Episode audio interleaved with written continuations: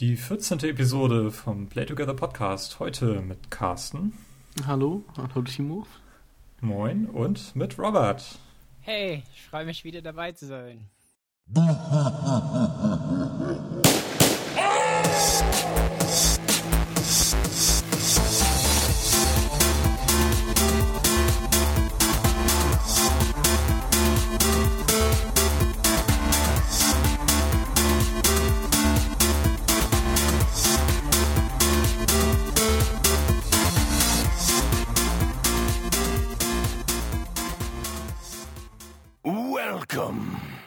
Ja, das Thema der heutigen Sendung, äh, wir wollen uns heute mit Sonys Mobilkonsolen beschäftigen.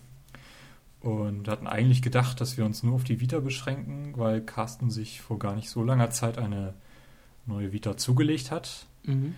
Haben uns dann entschieden, einfach mal alle Konsolen mit reinzunehmen, die Sony mal im Mobilsektor veröffentlicht hat. Das sind mehr als man denkt, nämlich äh, drei, die mir bekannt sind. Aber fangen wir doch einfach mal mit der Vita an. Ihr beide habt eine zu Hause, ich nicht. Äh, warum sollte ich mir denn eine Vita zulegen? Jemand? Ähm, ähm, ich fange einfach mal an. Also ich persönlich habe mir jetzt äh, die Vita geholt. Zum einen eigentlich nicht wegen der Vita-Spiele, die es jetzt alle so gibt, sondern eigentlich um PlayStation 1 Klassiker nachzuholen und weil ich mich relativ äh, stark auf das HD-Remake von Final Fantasy X freue, das ja auch demnächst erscheint für die Vita. Das waren bei mir so die, die Hauptgründe, warum ich mir eine Vita kaufen wollte. Und damit ich auch mal wieder eine portable Konsole habe. Ja, also wollte ich gerade einwerfen, also für, für PS1-Spiele brauchst du ja eigentlich gar keine Vita, weil da gibt es ja durchaus mehrere Optionen, um die nachzuholen. Richtig. Ähm, ist dann sonst von irgendwelchen aktuellen Titeln was oder generell aus dem PS Vita Portfolio was für dich dabei, was dich jetzt spontan umhaut? Ja, also ich ähm, habe zum einen ähm, durch die durch das PlayStation Plus habe ich mir äh, Uncharted geholt, was ich ja auch schon immer mal spielen wollte und zum anderen bin ich sehr begeistert von Persona 4. Das ist so ein JRPG und was mich auch sehr begeistert hat, ist so ein, so ein Indie-Titel ähm, Guacamole. Das hat mir auch sehr viel Spaß gemacht. Okay, Robert, was hat dich denn dazu bewegt, eine, eine PS Vita zu kaufen? Naja, also ähm, eigentlich habe ich, eigentlich wollte ich nie wieder so eine Handheld haben, weil ich, ich hatte auch eine PSP und habe die kaum benutzt, aber ähm, es war eigentlich ökonomisch, ähm, der Kaufgrund, weil bei Amazon über, über Weihnachten gab es diese ähm, Angebote, die, die doch relativ gut waren. Und ich habe meine Vita irgendwie für für unter 200 Euro bekommen mit äh, Little Big Planet Vita dabei und ich glaube sogar noch ein Spiel. Ähm, und ähm, also diese Smash Brothers Clone Geschichte. Ich mhm. sogar auf den Namen komme ich gar nicht mehr, weil ich das so viel gespielt habe. Ähm, und äh, das, das war halt für mich so das, das Hauptargument erstmal, dass es eigentlich sehr günstig war. Ähm, und Spiele an sich, also zu, der Zeit, wo ich das gekauft habe, waren nicht so viele gute Spiele für. Und PS Plus gab es aber damals schon und natürlich Uncharted ähm, ist vielleicht nicht unbedingt so ein. Also bei, bei Giant Bomb äh, hat der Jeff Gerstmann mal gesagt, also 0 Dollar ist genauso viel, wie man für dieses Spiel zahlen soll. ich finde, das ist zu krass, weil ich habe das mal an Weihnachten so gezockt, dann einfach, als ich dann bei den Schwiegereltern war. Und äh, das fand ich schon okay. Ich meine, es ist wirklich so ein bisschen Uncharted zum Mitnehmen, also für zum Mitnehmen so, ne? Ähm, ja, haut einen einfach aber nicht um. Aber ich finde, in der letzten Zeit äh, sind doch Spiele gekommen, die fast so Kaufgrund äh, äh, sind, also, also sein könnten. Zum Beispiel die ganzen Indie-Spiele, die jetzt gekommen sind. Ich meine, Limbo hat man wahrscheinlich irgendwo anders gespielt, aber es ist nett, das zum Mitnehmen zu haben, wobei es jetzt für iOS gekommen ist. Mhm. Und ähm, Hotline Miami oder so Sachen. Also diese Indie-Bewegung, die kommt, ich glaube, das macht Vita dann doch ähm, attraktiv, weil das wahrscheinlich Spiele sind, die nicht für iOS erscheinen werden oder, oder vielleicht später. Ähm, und doch nur auf diese Plattform erhältlich sind. Also ich glaube mit der PS4 oder so und mit den ganzen Indie-Spielen, auf die die setzen, könnte Vita wirklich so eine Plattform sein, äh, die man sich zulegen wollte. Ja, was, was möchte man denn investieren, wenn man sich jetzt eine Vita zulegt? Also es ist ja nicht nur die reine Konsole, du hattest gesagt, du hast irgendwie noch ein paar Spiele dabei gehabt, Carsten hat ja auch. Mhm. Was hattest du dabei? Äh, Sly Cooper, Sly Thieves, Cooper. Thieves in Time. Das konntest du aber gar nicht spielen zunächst. Nee, weil ich habe ähm, mir die Vita beim Mediamarkt gekauft und ähm, ich habe dafür 200 Euro bezahlt. Und ich muss ehrlich sagen, mehr hätte ich dafür auch nicht ausgegeben. Also auch nicht ausgeben wollen. Ähm, und ich konnte es zunächst nicht spielen, weil ich noch keine Speicherkarte hatte. Die hatte ich mir bei einem anderen Versandhaus bestellt. Also bei Otto war das, glaube ich. Ähm, da war die Lieferzeit etwas länger. Äh, da und also ohne Speicherkarte kann man mit der Vita eigentlich auch gar nichts anfangen, weil für alles wird halt so eine Speicherkarte benötigt. Und wenn man die nicht hat, kann man noch nicht mal ein Spiel starten. Ohne, also man kann noch nicht mal starten, ohne halt einen Speicherstand anzulegen das hat mich am Anfang dann halt etwas gestört, obwohl ich das eigentlich auch wusste, dass das nicht geht. Ähm, Was hast du dir für eine Karte besorgt? Ich habe mir gleich eine 32 Gigabyte Karte gekauft, weil es da Neukundenrabatt gab. Dann gab es die noch mal relativ, also ein bisschen billiger, weil die Karte soll nämlich standardmäßig ähm, 80 Euro kosten für 32 Gigabyte. Das ist halt auch schon mal ein äh, ganz stolzer Preis und vor allem man muss die Sony-Karten nehmen, weil es von Drittanbietern noch keine Karten gibt, leider. Ähm, und ich habe dafür jetzt im Nachhinein, Entschuldigung, im Nachhinein nur 50 Euro bezahlt durch äh, Rabatte und sowas. Und damit konnte ich dann eigentlich ganz gut leben. Robert, was hast du für eine Karte? Ja, also ich, ich ähm, habe nur 16 Gig drin. Ähm, ich, ich hatte hm, keinen Rabatt oder so damals und habe das also selbst mitkaufen müssen. Und das ist äh, schon so ein schmerzlicher Preis gewesen. Also ich glaube auch nicht, dass die Preise, ich meine 80 Euro für 32 Gig oder so, ich glaube, das ist immer noch so ein bisschen Stand mhm. der Dinge. Und das heißt, ich habe irgendwie die Hälfte davon bezahlt für, für 16 Gig. Und es ist tatsächlich so, ich muss meinen Speicher gerade dadurch, dass ich PS Plus habe, ziemlich haushalten. Mhm. Also das heißt, äh, irgendwann heißt es, da ist ein Spiel bei PS Plus und das lade ich, versuche ich zu laden und, und dann habe ich nicht genug Speicher. Also momentan habe ich 1,5 Gig ähm, übrig. Ähm, ja. Wie ist denn so der Speicherbedarf von, sagen wir mal, Uncharted und generell so, was es halt beim PS Plus so im Angebot gibt? Also Uncharted ist äh, knapp 4 GB groß, das Ui. Spiel. Ich, ja. Also ja. ich denke. Ja, 3,5, genau. Ja. 3,5, okay. Aber so in dem, das ist jetzt aber glaube ich auch schon ein größeres Spiel. Also die, die anderen, was ich mir jetzt so runtergeladen habe, zum Beispiel auch ähm, Rayman Origins oder so, die sind glaube ich zwischen 1 und 2 Gigabyte. Mhm. Ähm, aber die, so eine Karte kann schon relativ schnell voll werden. Es ist nämlich krass. Ich habe ja irgendwie gesehen, wenn man sich so ein Bundle kauft und da ist dann eine Karte bei, dann ist das meistens nur eine 4 Gigabyte Karte. Mhm. Das, reicht ja vorne und hinten nicht. Das reicht also, vielleicht für ein paar Speicherstände, aber sonst. Ja, genau. Wenn man sich die Spiele dann alle irgendwie im Laden kauft, dann für sowas reicht das auf jeden Fall allemal. Aber wenn man sich dann halt wirklich äh, Spiele runterlädt oder auch PlayStation Plus nutzt, ähm, wird schon, ist eine größere Karte schon von Vorteil. Auf jeden Fall. Hm. Ja, mein ist echt schon wieder typisch Sony. Mein Sony ist ja Gamer-Liebling momentan. Ähm, man darf nichts dagegen sagen, aber mein Micro SD hätte es auch getan. Äh, und das, das ist super schade, dass, dass das so teuer ist, weil tatsächlich äh, hätte ich gern noch eine Karte, aber ich gebe nicht nochmal 40 aus. Äh, mhm. nur für eine Speicherkarte gerade. Ja, ja, das muss man halt sagen, dass sie bei der PlayStation 3 äh, quasi das, das zulassen, dass alle möglichen Arten von Festplatten eingebaut werden können. Mhm. Aber bei der Vita setzen sie dann halt auf ihr eigenes Format an Speicherkarten. Das zieht sich ja auch durch die gesamte Historie durch. Also ich meine, bei der PSP fing das an, dass sie da noch auf diesen Memory Stick Pro Duo gesetzt haben. Mhm. Und dann kam plötzlich die PSP Go raus, die, über die wir später noch reden werden, die dann ein Memory Stick Mikro haben wollte. Und das Nachfolgemodell setzte dann aber, Also das aktuelle, was dieses, dieses Ramsch-Modell, was es jetzt da gibt, ist jetzt auch wieder auf dem Memory Stick Pro Duo. Und bei der Vita gibt es halt nur diese Standardkarten. Das ähm, ja, kann man halten, wie man möchte. Ich äh, bin da nicht so sehr der Fan von. Aber nein, bei, bei Microsoft sind wir auch gewohnt, dass wir da äh, nicht eigene Festplatten verwenden dürfen. Insofern. Selbst Nintendo sitzt ja auf SD-Karten. Ja, also als Speicher hätte ich eine SD-Karte, also so eine Micro-SD oder so eigentlich auch völlig in Ordnung gefunden. Vor allem, die sehen ja eigentlich gleich aus, sag ich mal, nur dass bei den PS Vita-Karten noch so eine, so eine Lasche an der Seite extra dran ist. Mhm. Also, warum die das nicht gemacht haben, das ist halt, naja, um nochmal extra Geld zu scheffeln. Ja, ich gehe mal davon aus, dass ihr beide das äh, Wi-Fi-Modell habt. Ist das richtig? Oder hat jemand ja. sich das 3G-Modell besorgt?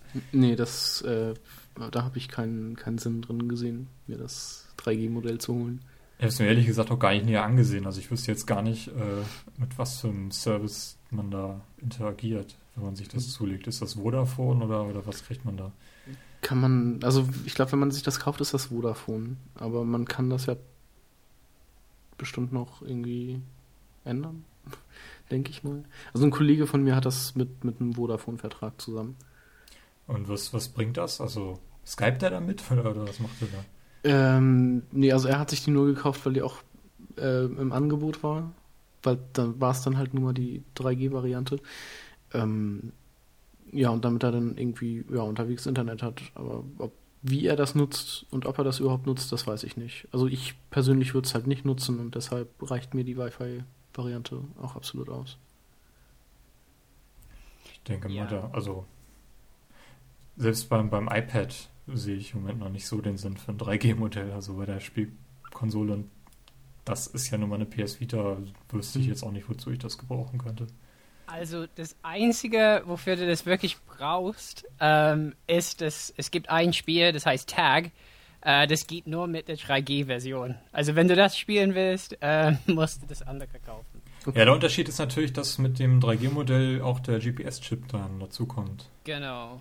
Und das benutzt das. Also, ähm, weil das irgendwie, es irgendwie, das geht um virtuelle Graffitis in, in der Umgebung. Und da andere Vita-Nutzer sprühen virtuell Wände und dann kann man das irgendwie sehen oder so. Aber dann ist halt auch die Sache, dass man ja irgendwie mit seiner Vita die ganze Zeit so durch die Gegend laufen muss und da durchgucken muss quasi. Wie machst du das nicht? Nein. also wenn ich jetzt mal so aus dem Fenster gucke, dann laufen die Leute auch nur so rum und irgendwelchen. Konsolen vor den Bild. Nee, äh, ich hatte so eine App mal fürs iPhone und habe da mein Wohnzimmer zugesprayt, aber dann dachte ich mir auch, irgendwie, wenn ich mir das draußen angucke, das, das macht doch niemand. Das so läuft doch keiner rum, irgendwie, der dann denkt, ach hier, ich guck mal, vielleicht hat hier irgendjemand, der diese App benutzt, irgendwas gegengesprüht. Also, weiß ich nicht. Also Foursquare 2 oder so. so klingt das. Ja, also die ganzen Social Apps sind ja auch drin, aber ich bezweifle, dass die sonderlich, äh, also selbst bei, bei den Twitter-Clients bin ich mittlerweile so verwöhnt auf dem iPhone, dass ich dann nie im Leben irgendwie PS Vita nutzen würde, um da meine Timeline zu verfolgen. Aber vielleicht gibt es ja Leute, die kein Smartphone haben und dafür aber eine Vita mit 3G und das dafür dann benutzen. Ob du es glaubst oder nicht, es gibt Leute, die nutzen Twitter im Browser. Ja, äh, ich auch ab und zu mal. Echt? ganz, ganz selten. Krass. Ähm, ja, fasse ich mal zusammen. Wir haben eine Vita für 200 Euro und weniger. Wir haben eine Speicherkarte, die bis zu 80 Euro kosten kann, wenn man da ordentlich reinhauen will. Ja. Man will ein PS Plus Abo haben, sicherlich. Was kostet das im Moment? Ich habe dafür auch wieder 50 Euro bezahlt, also für ein Jahr. Und man will wahrscheinlich noch irgendwie so, so eine Schutzhülle haben oder sowas in der Art, wenn man das Gerät häufiger mitnimmt. Oder tut es da ein größerer Socken? also, also ja. ich, ich habe von, von Sony ähm, noch so ein Starter-Kit bestellt. Ähm, und da war halt so eine nette Hülle. Also wie bei der PSP, da war eine Hülle dabei, ne? So mhm. eine dunkle, relativ dicke Stoff und ganz, ganz nett. Und ja, das haben die bei der Vita halt nicht dabei gehabt. Also ähm, das, das habe ich dafür gekauft. Und das ist eine nette, ganz dicke Hülle. Ähm, man kann sogar, da ist ein Schlitz, ähm, wo man das öffnet und da kann man sogar das Ladekabel durchstecken. Ähm, also das war für mich so ein Muss. Also ich habe da so, wenn ein Gerät neu ist, ich versuche an mir zu arbeiten, aber ich habe eine ganz schlimme Neurose, was äh, neueste Kratzer und so angeht. und deswegen ist das Erste, was ich immer kaufe, irgendeine Tasche oder so.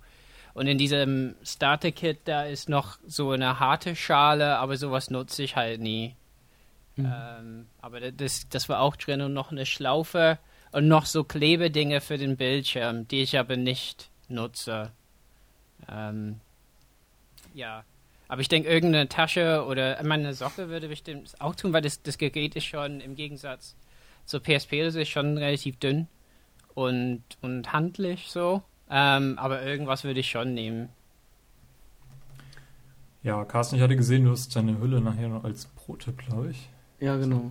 Aber kannst ja trotzdem schon mal vorgreifen, was du da für einen Typ hast. Ähm, also ich hatte ganz am Anfang nur die diese Standard diese diese Standardverpackung, wenn da die äh, wieder halt eingepackt ist, so generell, damit ich ein bisschen was habe, das äh, so Staub und Kratzer abhält, wenn sie hier rumliegt. Äh, und jetzt ist letztens erschienen von äh, Trustmaster so ein äh, SPF Case.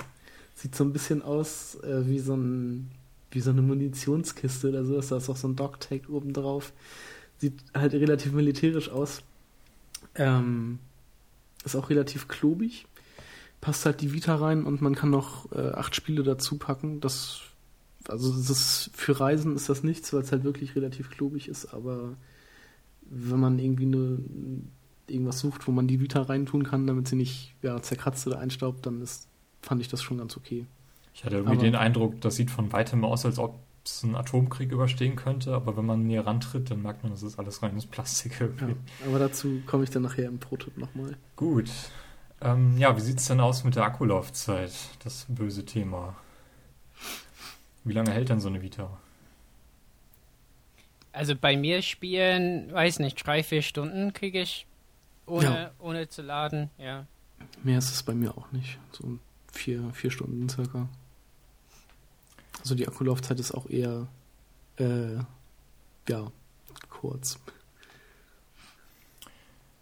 Drei bis vier Stunden. Ja, das ist auch, glaube ich, das, was Sony angibt. Scheint es ja wenigstens zu stimmen. Also wenn jetzt irgendjemand gesagt hätte, ja, zwei Stunden und dann ist Sense, das wäre auch ein bisschen böse. Ja, ich weiß nicht, warum sich das irgendwie so bei diesen Größen einspielt. Also Nintendo hat ja, ich weiß nicht, ob es der DS Lite oder DSi war, der irgendwie bis zu 19 Stunden plötzlich hielt, wenn man nicht, nicht die volle Helligkeit laufen hatte. Ja. Mhm.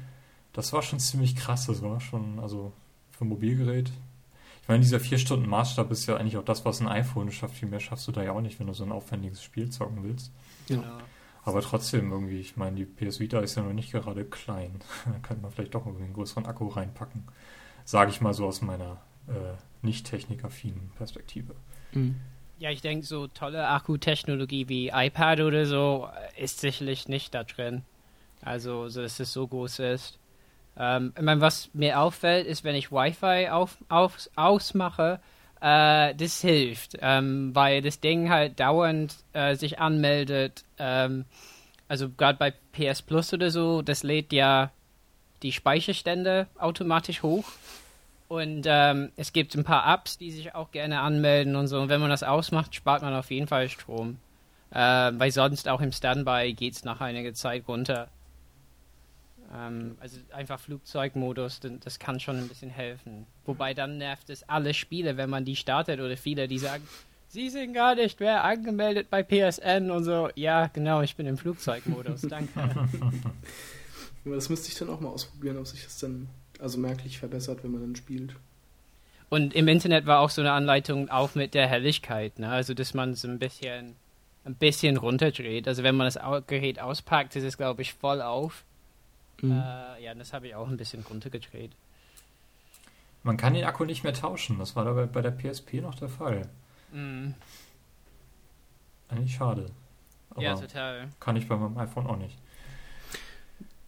Ja, also ich finde auch, das ist dann halt so, also wenn man, ja, gute Frage, also obwohl, wenn es irgendwie von Drittherstellern noch einen, besseren Akku oder so geben würde, wäre es natürlich ganz cool, wenn man es machen könnte, aber das ist, da es halt echt momentan so viele Geräte gibt, bei denen man halt den Akku nicht tauschen kann. Also ich habe mich da jetzt auch dran gewöhnt, wie beim, beim iPhone zum Beispiel. Ist dann halt so. Gut. Ähm, ja, ein bisschen zur Historie. Also ähm, ich habe irgendwie nachgeschaut, im November 2010 gab es erste Leaks von der PS Vita, die damals noch so aussah wie eine etwas aufgemotzte PSP Go mit einem zweiten Stick und sowas. Mhm. Dann wurde sie angekündigt als äh, NGP, Next Generation Portable. Hm. Und eigentlich muss man ja sagen, dass der finale Name PS Vita das erste Mal in der Geschichte von Sony ist, dass sie für ein, eine Art Spielkonsole einen einfallsreichen Namen hatten. Ich finde, PlayStation ist ein ziemlich grottiger Name. PlayStation Portable ist so, ja, cool, kann ich jetzt mitnehmen. PlayStation wurde dann durchnummeriert, aber Vita ist jetzt endlich mal, oh, was nicht irgendwie. das der Vita steht, ist lateinisch eben für Leben. Und ich habe mich damals echt gewundert, dass sie so viel Energie in diesen Namen reingesteckt haben. Ja, wobei die ganzen Ami-Journalisten und so, so bei IGN oder so, die konnten wieder nichts damit anfangen. Was ist es, Vita oder weiter? Wie so äh, Vitamine oder so. ja, nee, finde find ich, also ich, ich hätte es auch cool gefunden, wenn die die PS4 nicht 4 genannt hätten, sondern irgendwas Passendes zu Vita oder so. One. genau. Ja, aber die, die PS1 gibt es ja schon. Oh, nee, die hieß doch PSX, habe ich gehört. Hieß die, nee, die, die kleine Playstation, die hieß doch nachher PS. Äh, Ach stimmt, PS1. die kleine, die hieß tatsächlich PS1, ja, hast recht. Ja, dann kam die PS Vita eben im Dezember 2011 in Japan raus und äh, Februar in USA und Europa. Mhm. Ich weiß so gar nicht, also der, der Launch-Katalog war eigentlich gar nicht so klein. Da war ja schon, 25 Titel. Und, und, sowas dabei, also da konnte man schon zugreifen. Ja. Ähm, wir hatten ein, ein 5 Zoll Display, was ähm, das ganze Zoll, glaube ich, größer ist als das, was die PSP hatte. Obwohl, nee, da 4, 4 8,3 Zoll hatte die PSP. Also schon auf jeden Fall recht groß. Ähm, 2 GHz Quad-Core und ein halbes Gig RAM lese ich hier. Und hat eben zwei Kameras, eine auf der Vorder- und auf der Rückseite, beide aber nur VGA, also eigentlich hm. zum hm. nicht wirklich man, zum Fotos machen. Kann man total vergessen. aber halt für Augmented Reality und so ein Kram. Hm. Dafür wird das genutzt. Habt ihr irgendein Spiel, was Augmented Reality nutzt? Oder nee, kann man also da irgendwas ich, ausprobieren? Also es sind so eine, so eine, wie diese AR-Cards sind dabei, so ein paar, aber ich habe ehrlich gesagt, ich habe die noch nie ausprobiert oder beziehungsweise ich weiß auch gar nicht, wo man oder wie man die, die ausprobiert oder wo man die benutzt. Das, äh, da habe ich mich auch so noch gar nicht mit beschäftigt. Also ich habe ein Spiel, es gibt Spiele dafür, die sind umsonst. Ähm, im, im PSN so und ich habe meinen Vita, meine Vita zum Abstürzen gebracht damit. okay. ähm, weil irgendwie ne, die Kamera hat versucht, so eine Karte zu lesen und, so, äh, und dann habe ich eine ganz schlimme, typische, schö typisch schöne Fehlermeldung wie von Sony-Geräten. Ne? So irgendwie NS, blablabla, irgendeine Nummer. Ähm, ja, ich dachte, meine Vita ist gestorben. Aber dieses Spiel war irgendwie, man diese, man legt diese Karten irgendwie auf äh, Gegenstände in der Wohnung oder so. Und ähm, daraus, also das Spiel war irgendwie so, ähm, so, ähm, so, so ein Typ springt dauernd in so Wasserbecken. Ne? Und das heißt irgendwie, also die, die Umgebung wächst aus dieser Karte heraus. Also das heißt, mitten auf deiner Couch oder so ist auf einmal so ein Teich oder so. Und dann, dann ist so ein Baum mit einem Sprungbrett drin und dann muss man irgendwie den Typ steuern, dass er, dass er da gut landet. Okay. Und das, das habe ich irgendwie einmal gemacht.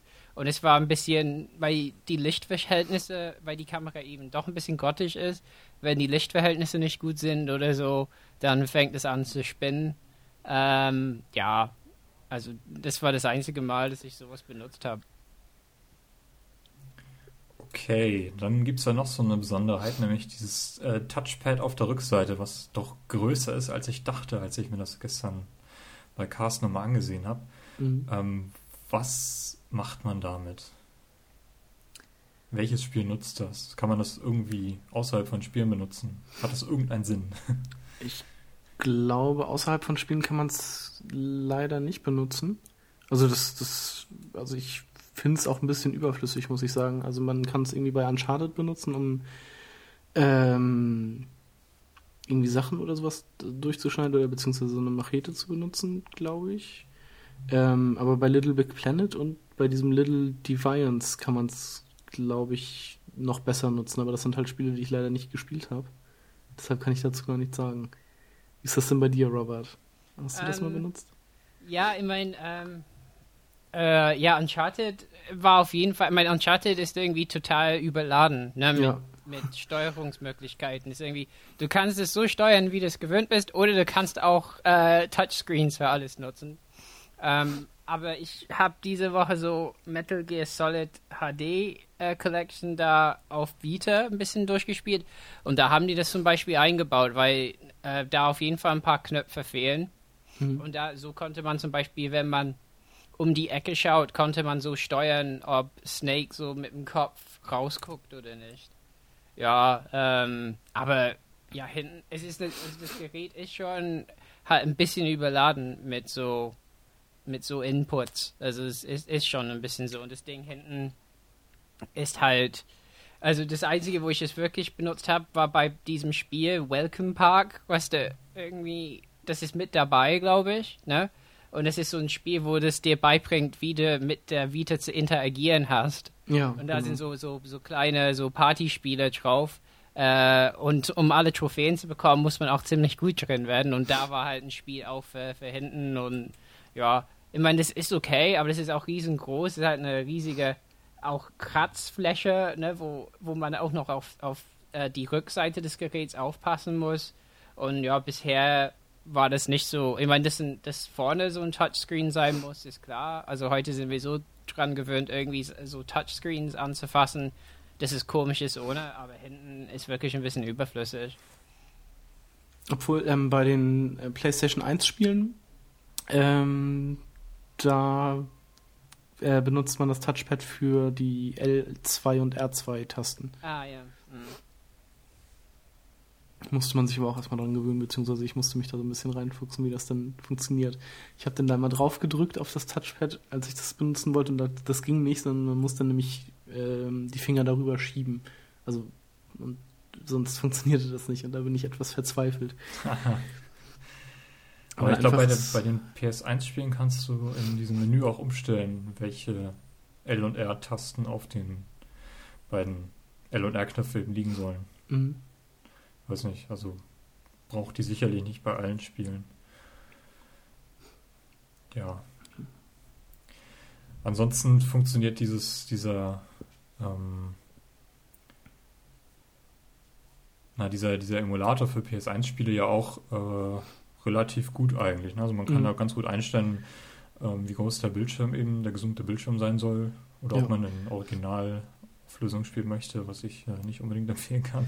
Ja, das fand ich beim, beim ersten Starten, ich hatte mir da Final Fantasy VIII geholt, das fand ich dann beim ersten Starten auch etwas äh, schockierend, als man dann so ein kleines 4 zu 3 Bild äh, auf dem Display hatte und sehr viele schwarze Balken ähm, und war dann aber doch erleichtert, dass man das noch einstellen kann.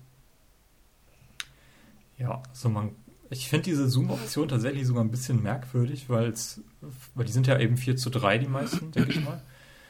Und es gibt vom Standard her keine Einstellungsmöglichkeit, eben diesen 4 zu 3 Bildschirm maximal groß zu kriegen, ohne dass, mhm. da, dass du irgendwie Balken bekommst.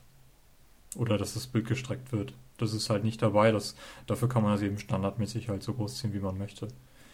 Das hat mich so ein bisschen gewundert. Ähm, aber du hattest das ja schon richtig eingestellt. Ja, ähm, wie sind denn die, die beiden Analog-Sticks? Was, was haltet ihr von denen? Also Robert. Besser auf jeden Fall. Also, äh, als, also bei der ersten PSP, ne, war das ein ganz komisches Ding, ne? So irgendwie flach und ein bisschen unbeweglich. Ähm, und die, die Analog-Sticks ähm, auf der Vita funktionieren auf jeden Fall ganz nett. Die sind, äh, ähm, ja, die haben nicht so eine, so eine, eine riesige, so Dead Zone, ne? Also die, die, die, ähm, sind ganz schön so responsiv, finde ich. Ähm, äh, ich, ich habe, glaube ich, noch keinen Shooter oder so, ne? Weil zum Beispiel Call of Duty für Vita war anscheinend ziemlich grottig. Ja. Ähm, also, Hab ich, das habe ich auch gehört, ja. Also, aber also für sowas habe ich es nicht getestet, was eigentlich so das, der paradigmatische Fall wäre für, für so zwei Sticks. Aber Spiele, wo ich über beide Sticks, also so, so, ähm, so Zwei-Stick-Shooter oder so, das funktioniert auf jeden Fall ganz gut. Also, was ich mag, ist, dass die eben nicht, ähm, nicht wie die äh, normalen, nee, doch, äh, die sind doch genau wie die, also im Gegensatz, ich glaube PS4, ne, da sind die, die, die Sticks, die sind irgendwie so nach unten gewölbt. Nach unten und die sind halt immer noch nach oben, aber genau. im Gegensatz zu PS3 ist es, äh, ist es so klein, dass es nicht irgendwie unangenehm für mein, mein Daumen ist oder mhm. so. Also ich finde die Sticks, Sticks ganz gut, ja. Ich finde die eigentlich auch ganz okay. Also ich finde, ähm, ja, sie sind halt ein bisschen klein. Ähm, und die, die Wege finde ich ein bisschen zu lang. Also das hätte man ein bisschen äh, noch ein bisschen verkürzen können, sag ich mal. Aber so an sich ist das zum Steuern schon ganz okay. Ich habe sie ja gestern zum ersten Mal wirklich ein bisschen länger als nur 10 Minuten in der Hand gehabt. Mhm. Und ähm, was mir halt aufgefallen ist bei der Vita ist, wenn man sie zum ersten Mal in die Hand nimmt, dann sind die Sticks richtig gut. Also die gefallen spontan, die haben einen guten Weg, finde ich. Also mir war der jetzt nicht zu lang oder zu kurz oder wie auch immer. Ähm, sie sind einigermaßen gut erreichbar. Aber wenn man ein bisschen länger damit spielt, dann, dann rutscht man andauernd ab. Also ich finde dafür, dass sie so klein sind, ähm, sind sie recht rutschig von der Oberfläche. Die sind eben zum einen nach außen gewölbt und zum anderen recht glatt. Und das hat mich irgendwie so ein bisschen irritiert. Also ich hatte eben dieses Uncharted gestern ausprobiert, hatte mich äh, geärgert über diese fürchterlichen Tutorials, die da ja. ständig aufblitzen und einen Bildschirm zeigen, wo halt die Konsole gezeigt ist und tausend Pfeile mit, was dieser Knopf jetzt macht. Und ah, ja. wenn sowas kommt, dann hat jedes Spiel bei mir verloren, weil das, das kann man nicht bringen. Das, das, das, das liest sich keiner durch. Ja, da wird einmal das komplette Handbuch angezeigt. Und ja, und das ist auch andauernd. Also ja. Also das hat Uncharted bei mir schon gleich irgendwie äh, war nicht so dass der Hit, aber es sieht halt cool aus. Und irgendwann fing dann das an, kam, so, kam ich so zu Schießereien und äh, bin ich andauernd abgerutscht von dem, von dem linken Stick. Das fand ich, hm. hat mich da ein bisschen genervt. Das wiederum war besser bei der PSP, weil da bei diesem Schiebepad, das war richtig geriffelt auf der Oberseite. Da war das nicht so der Fall. Weiß ich nicht. Vielleicht also die Frage ist ja auch, dass äh, Sony will das Ding ja auch äh, als PS4 Bildschirm Streaming Ding mhm. benutzen, standardmäßig. Ja. Kommen wir auch gleich zu. Und willst du wirklich dann PS4-Spiele mit den Sticks spielen? Vielleicht kommt dann ja zum Release der PlayStation 4 nochmal eine überarbeitete PlayStation Vita Slim oder sowas, die dann auch die, die anderen Sticks hat, wo das dann, die dann auch nach unten gewölbt sind. Das kann natürlich auch sein. Ja, da können wir gleich noch ein bisschen mutmaßen. ähm, was, was fehlt dann noch der, der PS Vita? Also zum einen hat sie ja keinen Video-Output, was bei der PSP schon drin war. Und in letzter Zeit, also vor allem vor der E3, gingen so ein paar Gerüchte rum, dass Sony da irgendwie Patente angemeldet hat für eine Vita mit HDMI-Ausgang. Fände das wäre durchaus witzig. Ja. ja das wäre natürlich auch cool, wenn man die dann einfach an Fernseher oder einen Monitor anschließt und das dann auf einem großen Bild spielen kann. Also von der, von der Grafikleistung her müsste das durchaus drin sein. Ich weiß jetzt nicht, was für eine Auflösung das Display hat, aber das dürfte auch auf einem größeren HD-Screen jetzt nicht unbedingt schlecht aussehen. Ja, das denke ich mal auch. Ja, äh, PS4 ist ja auch bei dir im Moment eher der Favorit, Carsten. Ja. Ähm, buh, buh. oh je. Aber kannst du dir vorstellen, da irgendwie, äh, sagen wir mal, God of War 6 zu spielen auf der PS Vita? Klar, warum nicht? Also wenn das mit dem Stream dann so einwandfrei funktioniert, ähm, warum nicht? Wenn hier irgendwie, ähm, ich, ich sehe mich ja jetzt schon, wenn ich äh, Urlaub habe und dann ein Kumpel hier ist und vielleicht meine, äh, die, die Assassin's Creed Spiele spielt, weil er die auch total geil findet und ich dann daneben sitze und vielleicht keinen Bock habe zuzugucken, äh, könnte ich mir dann entweder mit der Play mit, entweder mit der PlayStation wieder so spielen oder dann über die PlayStation 4 halt die ähm, die Spiele spielen, die ich dann spielen möchte. Also wenn er die äh, seine Spiele halt über meine Xbox noch spielt. Gut, das ist dieser Wii U-Case, ne? Hm. Also ich denke mal, wenn ich, wenn ich irgendwo unterwegs bin, werde ich ja meine PlayStation 4 Spiele nicht spielen können. Das wird ja im, im gleichen Netzwerk sein müssen. Ja, ja, das auf jeden Fall. Ähm, und von daher, also wenn ich jetzt hier zu Hause sitze, alleine würde ich es jetzt nicht unbedingt über die äh, Vita spielen, aber wenn dann halt jemand da ist, der irgendwas anderes zockt, warum nicht? Ähm, kommen wir nochmal zum Display. Äh, das ist ja so ein, so ein OLED-Display. Mhm. Ähm, ich habe irgendwie so den Eindruck, jedes Mal, wenn ich so ein Display sehe, dann, dann wirkt das für mich so äh, unnatürlich irgendwie. Hm. Ich kann das gar nicht genau, genau beschreiben. Also immer, gerade im Menü fällt das irgendwie auf, dass diese Farben eben äh, falsch wirken. Und den gleichen Eindruck habe ich irgendwie bei bestimmten Android-Telefonen. Total Ähm, übersättigt irgendwie. Ja, irg- genau, das, das trifft es eigentlich ganz gut. Also, dass diese Farben irgendwie übersättigt sind, genau. Äh, beim Spielen von Uncharted jetzt fiel mir das gar nicht so auf, da wirkt es eigentlich ganz okay. Ähm, du hattest irgendwas von Artefakten noch mit reingeschrieben. Ja, also, da ich an meinen Neurosen arbeite, ähm, aber trotzdem muss ich sagen, war ich leicht enttäuscht, als ich dann, also letzten Endes OLED-Technologie hat wohl so einen Nachteil, dass bei, ähm, also wenn der Bildschirm, wenn die äh, Pixel nicht unter Spannung sind, dass es dann so Bildung von so dunklen Stellen geben kann. Und äh, deshalb ist mir das erste Mal aufgefallen bei meiner Vita bei Metal Gear Solid äh, HD Collection so. Und da, während es geladen hat, habe ich gesehen, boah, was ist das für ein riesiger Balken unten. Und da gehen auch, da sind auch so dunkle Stellen überall auf dem Bildschirm. Und wenn man das ein bisschen googelt, findet man die Bilder, wie das aussieht. Und letzten Endes ist das halt so eine Geschichte von OLED. Und das stört auch nicht weiter. Also man sieht's eigentlich kaum. Ähm, aber das ist halt der Preis für so ein, so ein Bildschirm, also der halt ne, diese, diese übersättigten Farben liefert. Also auch das neueste ähm, Gerät von Nokia, ne, so Windows Phone 8, die äh, äh, Lumia 925, die, da sind die von SIPS auf OLED-Technologie umgestiegen, um, weil das eben ne, für so, so Menüs bei Windows Phone 8 dann so stechend wirkt, diese Farben. Aber ja, ich finde, diese, diese dunklen Stellen sind halt leicht nervig, aber man sieht die eigentlich eher nur bei Ladebildschirmen oder so. Also wenn es wirklich ein reiner dunkler Bildschirm ist, der aber so schwarz ist, also der, der Bildschirm ist noch unter Spannung, dann sehe ich das nicht. Aber das war so eine Geschichte, an der ich, ich, ich musste, ich habe dann mir das angeguckt und meinte, ah, schade, aber du versuchst ja nicht mehr so über so Sachen nachzudenken. aber im Internet sind natürlich die Foren von Leuten, die das merken und das zurückgeben wollen und so. Ja, und es ist je nach Bildschirm halt immer ein bisschen anders. Also generell finde ich bei, bei so den Handhelds, die ich von Sony hatte, also meine PSP hatte so super viel Staub unter dem Bildschirm und auch so eine kaputte Pixel. Also generell war ich immer ein bisschen skeptisch äh, in Bezug auf ihre Bildschirmtechnologie. Aber an sich, äh, äh, mit diesen dunklen Stellen kann man auf jeden Fall mit leben. Das sind quasi die Pixelfehler des 21. Jahrhunderts. Ja, also im Gegensatz zu Pixelfehlern sind die halt nicht so schlimm. Ne? Also echt so eine leuchtende Pixel die ganze Zeit kann bei Spielen echt super, das kann einem auffallen bei so einem kleinen Bildschirm oder so. Äh, wobei natürlich das ein Gerät ist, das wie bei vielen halt, glaub, ich glaube, fünf Pixel kann man kaputt haben bei dem Bildschirm, was echt ein bisschen bescheuert ist. Ja, aber es ist halt nicht mehr so dramatisch, dadurch, dass die Pixel jetzt immer kleiner werden. Aber bei der PSP war es echt krass.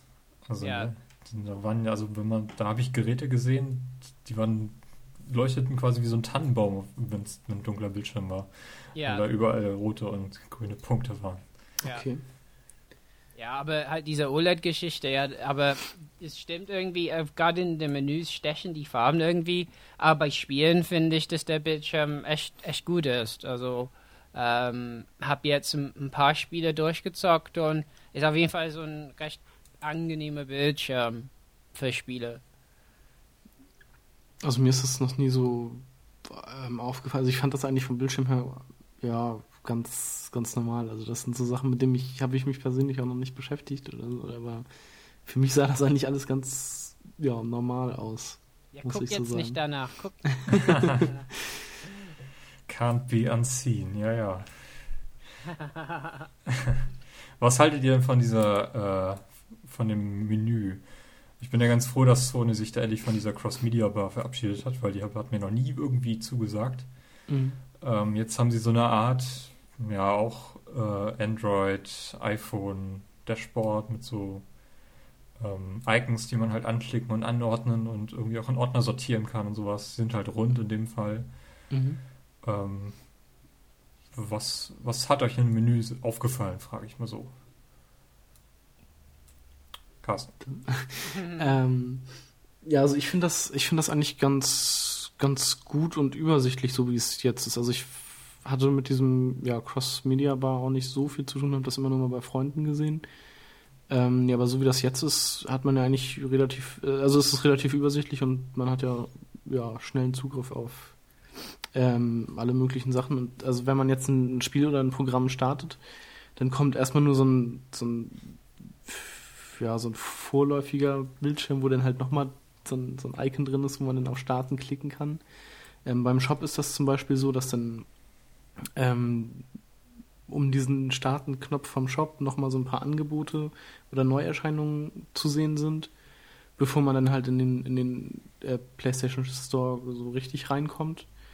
Ähm, und bei Spielen ist das so, dass auch irgendwie noch Zusatzinhalte oder die Website oder sowas von dem Spiel angezeigt werden und auf die man auch noch klicken kann oder also ja äh, ja doch klicken kann und bevor man dann in das Spiel reingeht. Also gut fand ich, äh, dass man halt mehrere Sachen nebeneinander laufen lassen kann. Mhm. Also ich hatte zum Beispiel in Uncharted die Screenshot-Funktion ausprobiert und wollte mir jetzt, konnte mir jetzt diesen Screenshot eben in der Foto-Applikation anschauen, ohne dass das Spiel beendet wurde. Ich konnte halt direkt dann wieder zurückwechseln und weiterspielen. Das, das fand ich schon gut. Also das äh, hat mir bei der PSP oder so auf jeden Fall gefehlt, dieses mhm. äh, mehrere Möglichkeiten, äh, mehrere Dinge nebeneinander laufen zu lassen. Ja. Das fand ich schon ganz cool. Ich weiß nicht, wie weit das nun geht, ob ich auch noch nebenbei skypen kann. Wisst ihr da was? Also Cross-Media-Chat geht ja auf jeden Fall. Also zwei Spiele kannst du nicht. Also wenn du, wenn du ein anderes Spiel aufmachst, kriegst du eine Meldung, dann, dann wird das andere Spiel zugemacht. Mhm. Ähm, und ansonsten Anwendungen kann man ziemlich viele nebeneinander laufen haben. Wobei Skype weiß ich nicht. Also momentan habe ich zum Beispiel die Einstellungen, Trophäen und Hotline Miami halt gleichzeitig auf oder so. Cool, Live Area nennt sich das Ganze. Ja. Hm. Warum auch immer. Naja gut, ähm, irgendwie so die Totschlagargumente, warum ich mir eine Vita kaufen sollte, habe ich jetzt noch nicht bekommen. Also ich finde es schwer, wenn man das vergleicht mit iPad oder so. Mein, das ist halt das Problem, ne? Also ähm, es ist nicht mehr Unterhaltung, es ist echt so Überhaltung, was wir heute heutzutage bekommen. Wir, sind überhalten, sage ich. also wir haben echt so wir haben so viele Geräte. Also wenn ich denke, was ich mit 15 hatte, als ich so eine Sega Mega Drive hatte, ne? und das sogar nur in den Schulferien gespielt habe. Und, und heute, da, wenn ich unterwegs bin im Zug und sogar keine feste Konsole habe, da habe ich eine Vita in der Tasche, ein iPhone, äh, zwar ein iPhone 4 und ein, ein iPad, ein relativ neues. Und ähm, ehrlich gesagt, wenn ich, wenn jemand ein iPad hat, finde ich, es ist schwer zu sagen, man braucht unbedingt eine Vita. Also, weil die Spiele teilweise, ich meine, XCOM ist jetzt erschienen für iOS. Ähm, aber wenn man irgendwie in diese Infrastruktur von PlayStation drin ist, dann wird das Argument sehr stark. Ich meine, es ist fast so, dass das Gefühl, du verlierst Geld, wenn du PS Plus hast und es nicht hast. weil tatsächlich habe ich den Eindruck, da kommen mehr Spiele für Vita fast, die ich haben will, als, als für die große Konsole. Ähm, ja, und, und wenn man Trophäen mag oder so, ist natürlich nett. Also zum Beispiel äh, so Game Center finde ich ja sowas von unansprechend. Und mir ist auch egal, wenn eine Folge freigeschaltet werden, außer bei Hexagon. Äh, wo, wo, ich immer, weil ich bin so, so ein paar Journalisten, so, so Jeff Gersman und, und Ludwig Kitzman von Joystick und so, die habe ich auf der Freundesliste. Und äh, Jeff Gersman habe ich geschlagen bei Hexagon, aber Kitzman, der hat eine unmögliche äh, Highscore. Ja, aber so Sachen, aber ansonsten finde ich so die Erfolge, also ich mag Trophäen freischalten, das finde ich schick.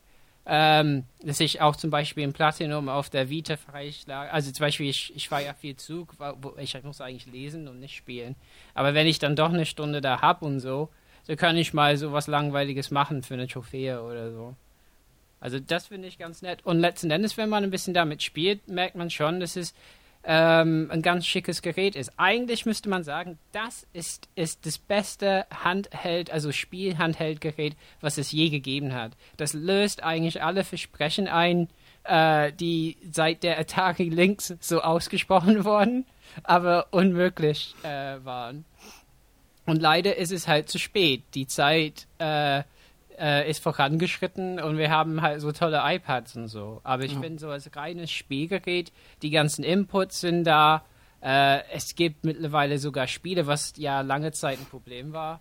Ähm, also diese Indie-Spiele zum Beispiel finde ich echt, also Hotline Miami oder so für unterwegs, das ist für mich fast ein Kaufgrund an sich so.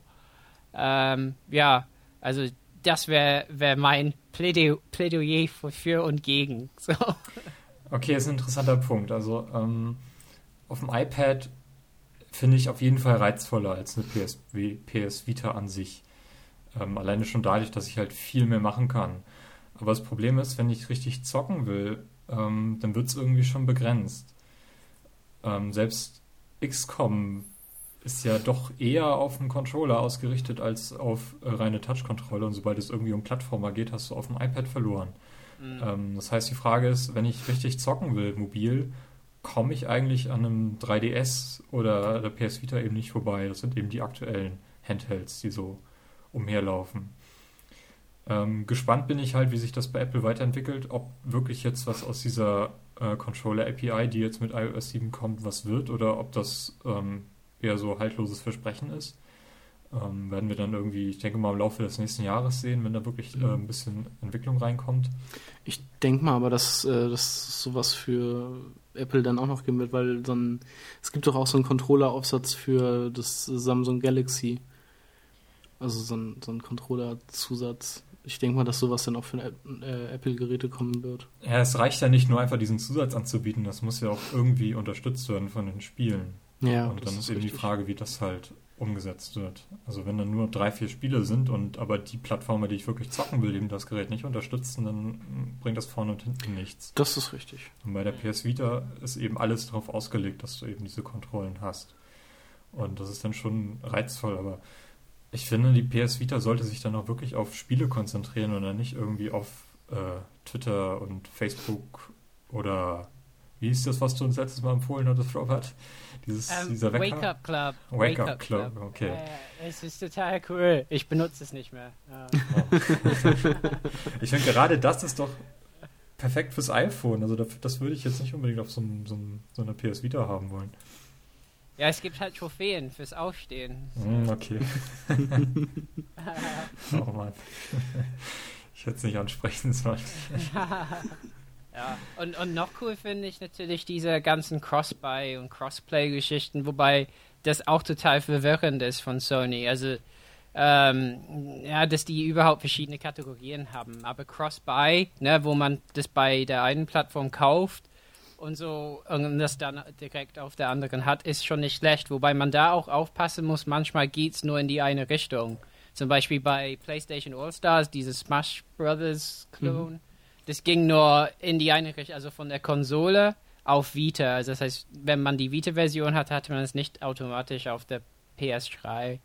Ähm, aber zum Beispiel Hotline Miami ist jetzt Cross-Buy 7,99, dann hat man es auf der Konsole und auf der Vita. Also das, das finde ich echt cool eigentlich.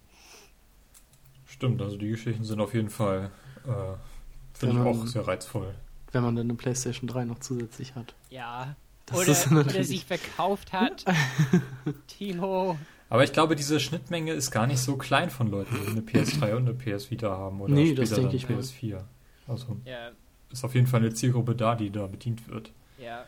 Ich meine, problematisch ist halt, was die wirklich nicht gut machen, sind eben so Apps, so, so eben, was ich ähm, äh, äh vor der Aufnahme kurz erwähnt hatte, PS Nier oder so, ne? Also das ist irgendwie also ich glaube, wenn man die GPS-Version hat, dann vielleicht funktioniert es ein bisschen besser, weil das sich immer einloggen kann. Aber irgendwie ist es so, äh, das meldet sich an äh, äh, bei Wi-Fi dann und guckt, wo du bist. Mhm. Und dann guckt, wer in der Umgebung ist. Und äh, aus, äh, durch irgendeinen Algorithmus sammelt man so Spielgüter auf. Na, also ich spiele zum Beispiel, ähm, da muss ich gerade schauen, wie das heißt. Ich spiele so ein, so eine, so eine, äh, so ein Spiel, wo man, ah genau, Treasure Park heißt das. Also, äh, ist so eine Schatzsuche und man bastelt halt äh, so halt Fallen und in, in so, das gibt, man, man erstellt so ein Raster und da ist halt so ein Schatz drin, was, äh, ein Schatz, was jemand finden muss. Und dann so Bomben und Fallen drin. Und das legt man hoch. Und dann Leute, die sich mit einer Vita irgendwie, also irgendwie wie bei ähm, dieser Passgeschichte bei 3DS, irgendwie bekommen die dann das von mir gebastelt und können das probieren. Und ich bekomme das von denen. Und, und ausschließlich darüber spielt man das Spiel. Und das finde ich okay, aber irgendwie ist es total undurchsichtig, wann man was bekommt. Und irgendwie ist es mir nicht so wichtig, dass ich dann gucke im Internet, wie der Algorithmus ist oder so. Und es gab auch so eine Tamagotchi Version, also so ein Tamagotchi-Spiel, das heißt Travel Bug. Da hat man auch so ein, so ein kleines Vieh, so, ein Insekt irgendwie und man gibt dem Teil irgendwie da so Klamotten und, und so und, und schickt das in die Welt und gibt, gibt, ähm, gibt halt dem Tier halt ein Ziel, ne? komm nach China äh, und so. Und dann schickt man es weg. Und was bei mir immer passiert ist, das ist, das Ding ist einfach, hat zwei Wochen auf meine Vita gewartet, ist zurückgekommen, total traurig, hat niemand gefunden. Also oh. irgendwie total undurchsichtig immer. Ein paar Mal hat es geklappt, über Freunde irgendwie. Also, weil über, über Nier ist es halt, also diese Nier-App ist irgendwie so, man kann immer sehen, wer in der Umgebung spielt. Und da kriegt man dauernd die Meldung, ja, sie, also man kann es einstellen, ob wie viel man gesehen wird und ne, ob die überhaupt zum Beispiel so PSN-ID sehen können. Und äh, da, ähm, da kann man sehen, da kriegt man die Meldung, sie haben so und so fünf, sie sind 15 Mal so und so begegnet, ja, und irgendwann kommt vielleicht eine Einladung darüber oder so, dass man Leute kennenlernt, die in der Gegend Vita spielen oder so. Aber das ist auch total unklar, wie Nier funktioniert und es ist auch nicht so na nett navigierbar. Also da ist der Game Center echt gut dagegen, muss man sagen. Das klingt irgendwie nach so einem Abklatsch von diesem Nintendo. Diesem Street Pass oder wie das hieß? Ah, Street Pass, ja, für genau. andere Nintendogs, Hunde und so ein Kram. ja, also ich glaube, Street Pass ist halt schon, weil Nier halt wirklich, da, ich meine, es ist irgendwie okay und ich mag auch so die Spielgüter sammeln und so. Aber ähm, das ist total komisch und man muss es immer irgendwie, man muss manuell immer auf auf äh, Synchronisieren drücken. Das dauert auch zu lang. Also so Sachen, ne, die meines Erachtens Sony äh, noch nie so gut hinbekommen hat. Äh, weswegen ich überhaupt sehr gespannt bin auf die PS4. Aber ähm, ja, so, so die Netzwerksachen sind für mich ein bisschen unausgereift, leider. Gut. Ich denke mal, das ist so ein einigermaßen schöner Abschluss. Ich denke mal, man kann festhalten, dass die Vita, so wie jetzt, wie sie jetzt existiert, die letzte ihrer Art sein dürfte. Also noch einen richtigen Nachfolger wird Sony auf keinen Fall rausbringen. Lege ich mich jetzt einfach mal fest. Ähm, ich gehe aber davon aus, dass wir irgendwie vielleicht sogar noch dieses Jahr ein aufgemotztes Modell kriegen. Denke ich mal auch. Also zur, zum Release der PS4 könnte ich mir das durchaus vorstellen. Ja, also das wäre eigentlich ein ganz guter Zeitpunkt. Ähm, ansonsten irgendwie nächstes Jahr zu A3, dass sie dann auch noch da irgendwie was ankündigen können. Mhm. Äh, dieser HDMI-Port klingt für mich auf jeden Fall sehr realistisch, was auch gar nicht so schlecht wäre, wenn sie äh, ein bisschen eingebauten Speicher hätten. Und wenn es ja. nur 4 GB sind, aber dass man zumindest mal das Gerät aus der Packung nimmt und was an, damit anfangen kann und nicht so sitzt wie du. Ich meine, selbst dieses Sly Cooper, das hast du halt eingelegt und es startete nicht, weil du keinen Speicher hattest. Das ja. ich irgendwie also wenn man, wenn man dann wenigstens mal hätte sagen können, irgendwie, ähm, ja, möchten sie fortfahren, ohne zu speichern. Aber nee, selbst das geht nicht. Das, konnten, das ging ja selbst auf der PlayStation 1. da waren eben alle Spiele diskbasiert und mhm. konnten gespielt werden, ohne dass du eine Memory Card hattest. Also das finde ich irgendwie so ein bisschen merkwürdig. Naja. Ja, ansonsten ähm, Power hat sie genug, würde ich mal sagen. Da wird auch einiges kommen und ich hoffe, dass die Vita nicht ganz tot ist. Ich weiß nicht, was sind die aktuellen Verkaufszahlen? Auf Ähm. Wikipedia war noch was für 2012 eingetragen. Mm, Nee, das waren äh, Stand März 2013 4,5 Millionen verkaufte Einheiten. Okay, das Ist klingt natürlich jetzt auch nicht so viel. Man nee, ist ist jetzt es schon auch nicht. Jahr alt. Ja, ja ähm, ich würde jetzt ein bisschen zurückspringen in die allerersten Gehversuche von Sony in Sachen mobilen Spielkonsolen. Das war nämlich äh, die Pocket Station. Erinnert sich jemand an die Pocket Station? Das war irgendwie für, für äh, PSX oder so, oder? Ja, genau, für die erste PlayStation. Und die kam noch vor der Dreamcast raus. Ähm, bei der Dreamcast, ihr erinnert euch sicher, da gab es ähm, im Controller so, so ein Fenster. Mhm. Du Ah ja, konntest eine Speicherkarte reinstecken, die Genau, einen die hatte. offizielle, die offizielle Dreamcast äh, Memory Card hatte so ein, so ein Bildschirm und auch ähm, ein Steuerkreuz und zwei Tasten, meine ich.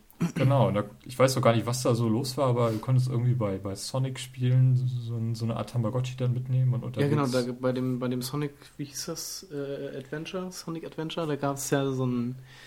Äh, diese, wie heißen die denn, diese Chaos-Viecher oder Chao oder so hießen die, glaube ich.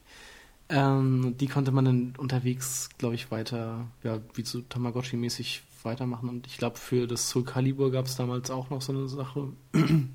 Also es gab mehrere Spiele, die das dann auch tatsächlich genutzt haben. Ja, und Sony hat das äh, Januar 1999 in Japan veröffentlicht, äh, diese Pocket Station. Die hatte eben auch nur ein Steuerkreuz und einen Knopf, sonst nichts. Äh, und eben Bildschirm dran.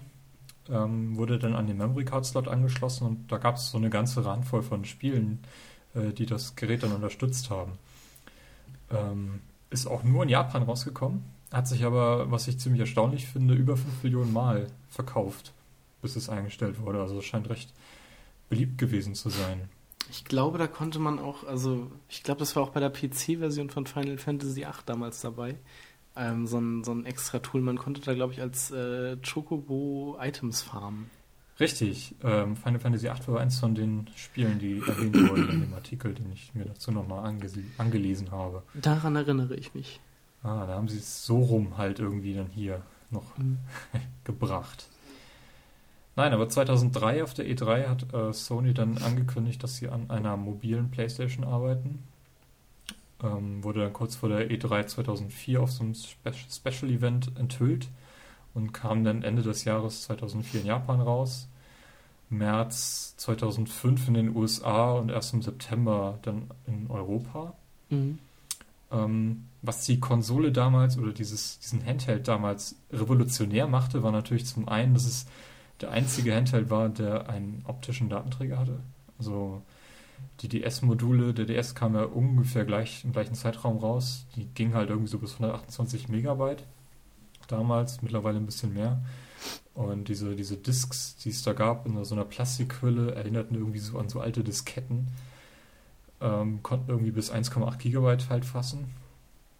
Ähm, die Konsole, dieser Handheld war eben über Wi-Fi ins Internet angebunden. Damals noch ohne den Store, da kam es irgendwann später.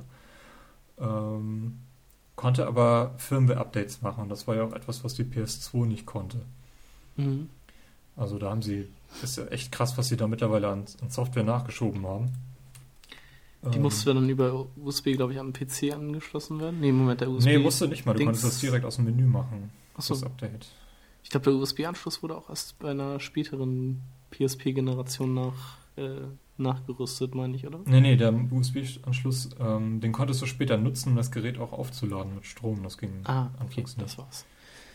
Ja, ähm, wie wir schon vorhin gesagt hatten, es hatte eben diesen Analog-Knubbel, ähm, was kein, kein Stick ist, sondern eher so, so ein Schiebepad. Mhm. Und ähm, der CEO von Sony Computer Entertainment hat das Gerät damals als Walkman of the 21st Century angekündigt, äh, was ich ziemlich bemerkenswert finde. Ähm, damals gab es ja immer noch kein Smartphone. Ich meine, was hattet ihr 2004 für Telefone? Wisst ihr das noch? Für Handys in der Tasche? Ich weiß es schon gar nicht mehr. Sony Ericsson Walkman Handy. Okay. Oh je. Nee, aber der Launch, äh, das Gerät war von Beginn an recht teuer, 100 Euro teurer als der DS. Ich glaube, der Startpreis war hier bei 249 Euro. Ja, genau. Ähm, ähm, ich weiß gar nicht, es war, das war auch so ein Gerät, was ohne Speicherkarte ausgeliefert wurde. Ähm, Gab es später noch so ein Bundle, wo sie so einen Gigabyte-Stick beigelegt haben, damit man dann irgendwie was damit anfangen kann. Ähm, in späteren Modellen haben sie den RAM von 32 auf 64 Megabyte erweitert und damit die Ladezeiten so ein bisschen verkürzt für die UMD.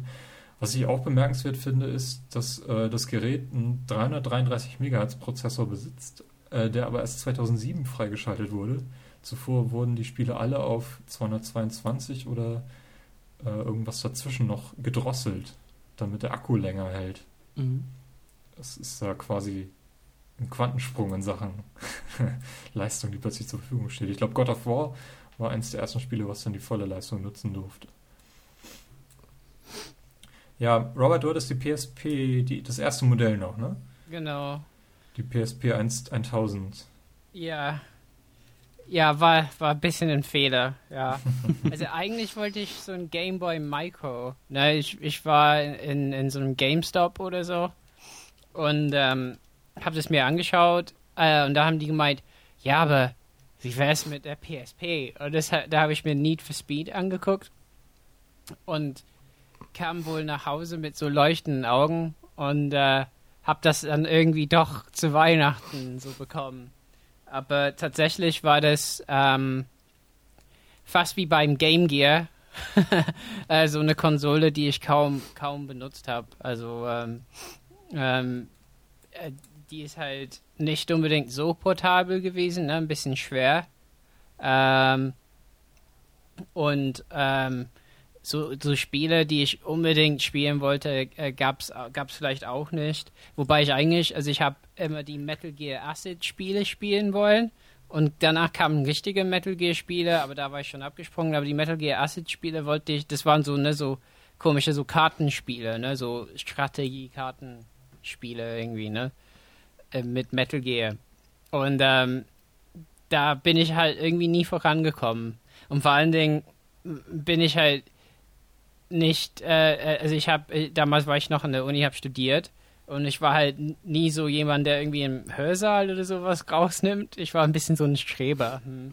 Und, äh, ähm, und auch im Zug oder so. Also das heißt, ich, ich hatte halt nie wirklich so Gelegenheiten, das zu spielen, weil du musst ja immer so UMDs mitschleppen und so. Und an sich, also ich hatte, ich habe einen Pixelfehler mitten im Bildschirm, das hat mich schwer genervt. Ähm, und da war Sony zum Beispiel sehr unnachgiebig mit den Pixel Pixelfehlern. Ähm, ja, aber an sich, das Gerät war okay, aber ich habe ich hab's wirklich, ich glaube, ich habe kaum ein Spiel, ob ich überhaupt ein Spiel durchgespielt habe auf dem Gerät, was echt so ein bisschen eine Schande ist.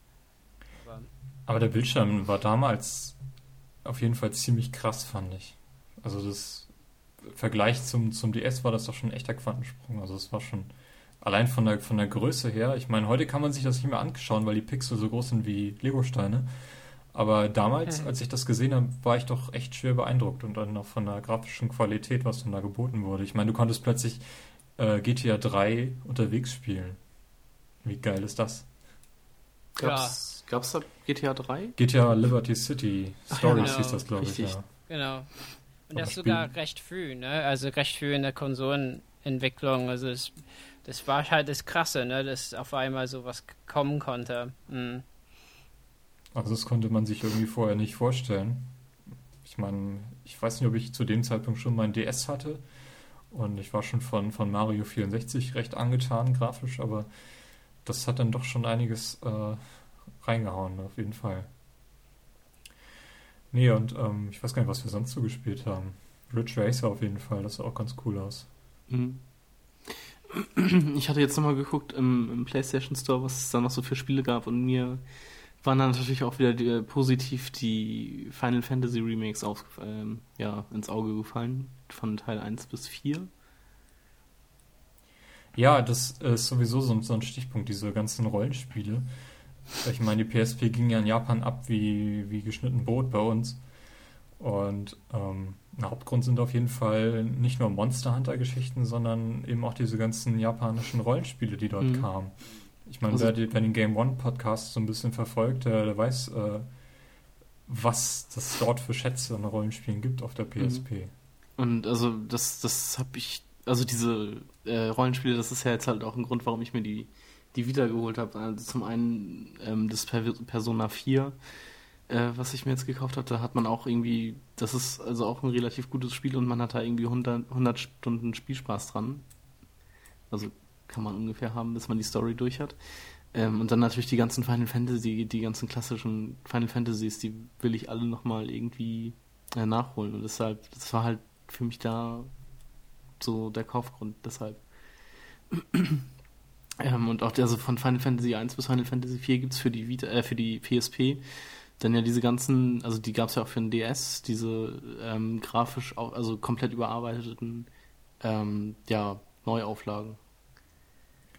Ja, und die anderen gibt es halt dann noch äh, als PS1 Classics. Mhm, also genau. ich denke mal, da hast du einen ganz guten Katalog und ja, demnächst ja, soll ja dann auch die, die 10er Version kommen. Mhm. Das wird bestimmt auch witzig. Ja. ja. Nee, ja, von der PSP gab es dann noch zwei Revisionen. Einmal die 2000er und die 3000er, äh, die dann irgendwie noch so Spielkram wie ein Mikrofon bekommen haben und eben den Videoausgang, mit dem man das dann an Fernseher anschließen konnte. Ähm, bei der 3000er ist eigentlich nur nennenswert, dass der Bildschirm von einem anderen Entwickler kam und die Pixel nun quer angelegt waren, was irgendwie für seltsame Interlacing-Effekte gesorgt hat.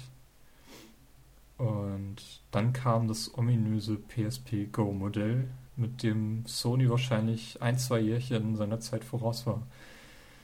Ich weiß noch, Robert, wir haben uns doch äh, auf der Gamescom das Gerät damals angesehen, als das kam. Ja. Das ist, glaube ich, auch das einzige Mal seitdem, dass ich das Ding in der Hand hatte. Äh, das Besondere war natürlich, dass es kein UMD-Laufwerk mehr hatte. Das heißt, man kann nur noch Spiele aus dem Store runterladen und der war zu dem Zeitpunkt noch gar nicht so gut bestückt. Genau, also da, da haben die sich auf gar keinen Fall, die, äh, die haben sich echt keinen Gefallen getan irgendwie, ne? Also die wollten nur digital und hatten kaum Spiele oder die kamen ähm, erst später raus, ne? Also das war echt so. Und deswegen gab es ein Video von ähm, Mega 64, ne, wo, wo der eine Typ, der kauft sich so eine PSP Go und eine UMD und äh, es ist echt grausam anzuschauen. Ich, ich äh, tue den Link auch dabei, aber aber äh, der, der versucht, den UMD in, in, so eine PSP Go zu schieben. Und es ist echt ein bisschen schwer anzuschauen, was du dann alles. Also einmal versucht mit Butter, ne, so ein UMD zwischen Bildschirm. also ist echt schwer anzugucken. Ja, aber mein an sich, das Gerät, ich glaube, es gab das Gerücht oder es war sogar bestätigt, dass das eigentlich ein Modell war.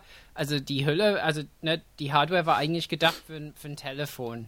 Und irgendwie haben die gedacht, oh, da können wir, können wir halt eine PSP-Version äh, damit machen. Also es war auf jeden Fall ziemlich halbherzig. Weil an sich, ne, ne, also mittlerweile ist es ja so bei PS Vita, ich habe ein Spiel drin immer ähm, auf Karte, aber man kann alles digital kaufen, das ist echt gut.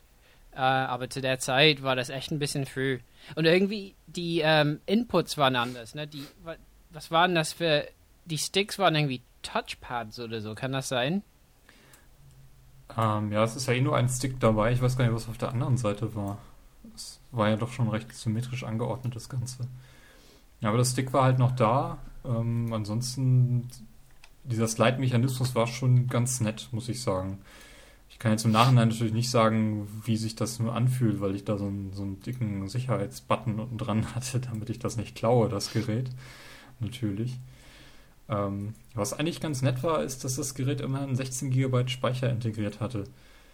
Das hat ja jetzt die Vita auch nicht geschafft. Und ansonsten, ja, wie was ich am Anfang schon gesagt hatte, dass eben ein anderer Memory Sticks Standard hier verwendet wurde. Das heißt, man konnte nicht mal seine Spielstände von der alten PSP auf diese übertragen. Ähm, ja, lassen wir es dabei. Das Gerät, was aktuell verkauft wird, ist die PSP E1000, nennt die sich. Ähm, sieht wieder so aus wie die alten Geräte, kann auch wieder OMDs lesen ähm, und ist abgespeckt ohne Ende. Es gibt nicht mal mehr ein Wi-Fi-Modul da drin, es gibt kein Mikro mehr, die Speaker sind nur noch Mono. Ähm, wow. Akku weiß ich nicht mehr, aber dafür wird es auch verramscht. also ich glaube, das kriegt man beim Mediamarkt, kann man das für 70 Euro oder so mitnehmen. Ja, ungefähr. Mit Spiel. Also da gibt es allerlei Bund Bundles, die ich in letzter Zeit so aufgeschnappt habe, aber kaufen würde ich mir das jetzt nicht mehr. Wenn man da irgendwie Software raufspielen will aus dem Store, dann muss man das über PC-Software machen. Also gibt es irgendwie so eine Sony Media Application. Mhm. Ich weiß gar nicht, wie die heißt.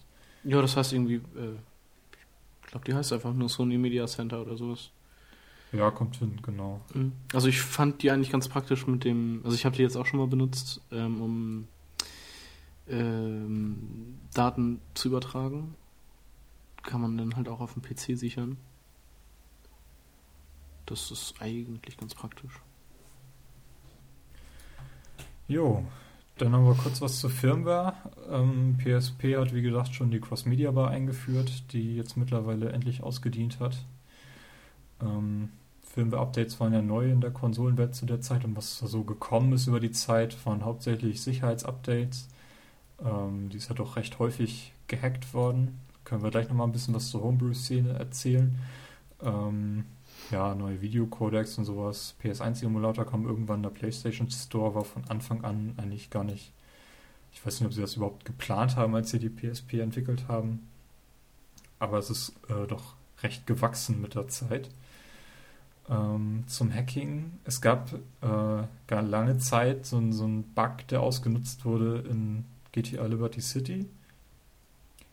Ähm, weiß gar nicht, was man da machen musste. Irgendwie das Spiel einlegen und dann irgendwas ausführen, was auf dem Memory Stick abgelegt war. Und dann war die PSP offen. Man konnte dann eine Custom Firmware aufspielen.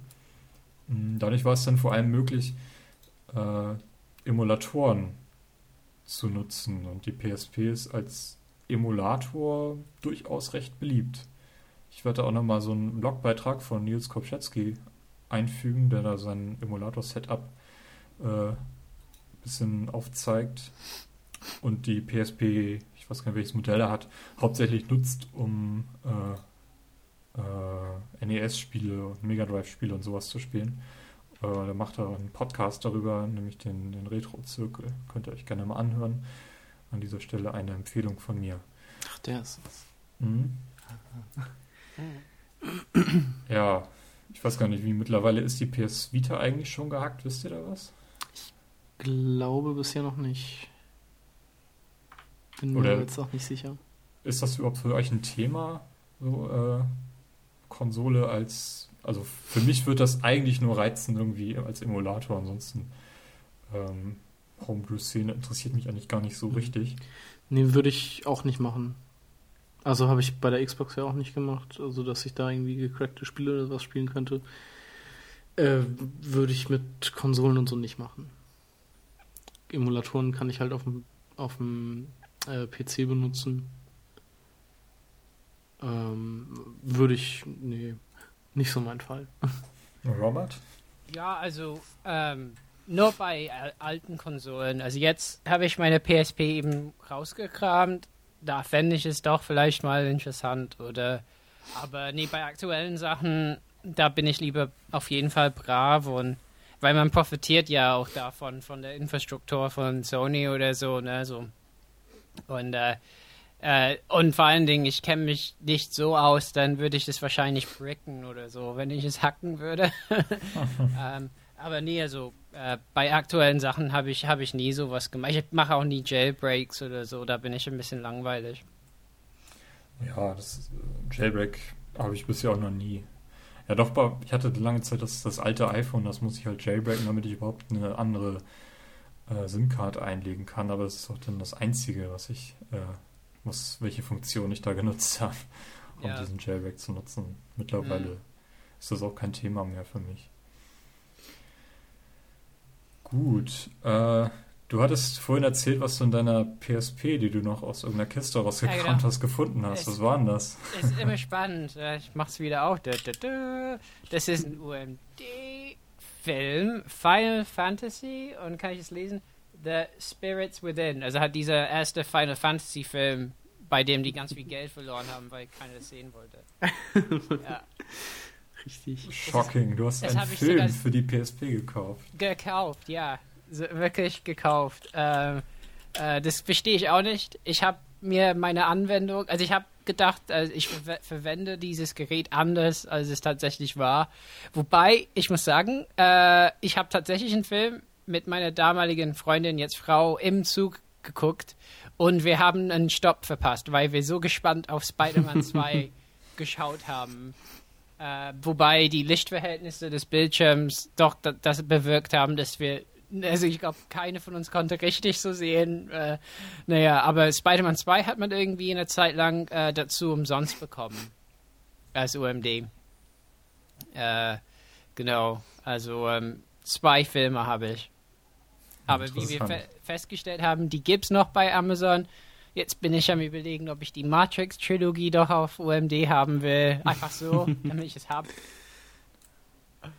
Ja, aber an sich war das, ich meine, UMDs waren halt wieder so eine spannende Geschichte, weswegen ich gedacht habe, HD-DVD schafft es und nicht Blu-ray, weil, weil das das zweite Medium war, äh, das Sony nicht durchsetzen konnte. Ne? Nach Minidisc und dann UMD, da wollten die es irgendwie machen, aber die haben zu spät so Sachen etabliert wie, du kaufst eine DVD und da ist ein UMD dabei oder so. Das war dann meistens doppelt so teuer auch noch oder so. Ähm, ja, ähm, also es ist schade eigentlich. Also ich, ich finde ich find irgendwie diese UMDs, die sind so, wie ich mir so zukünftige Datenträger vorgestellt habe.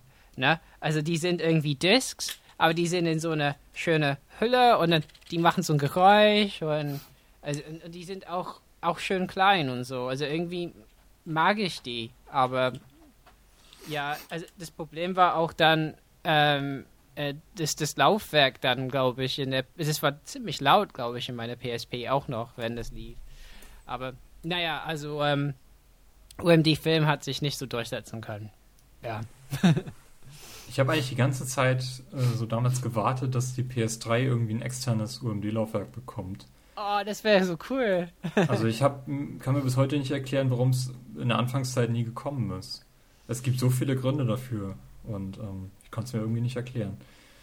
Ich meine, irgendwann hätte jemand sogar äh, so, so einen PSP-Emulator auf der PS3 zum Laufen bekommen, als die dann gehackt war. Und da lief ja jedes Spiel absolut problemlos. Und ich, also es, rein technisch her gibt es keinen Grund, warum sie es nicht umgesetzt haben.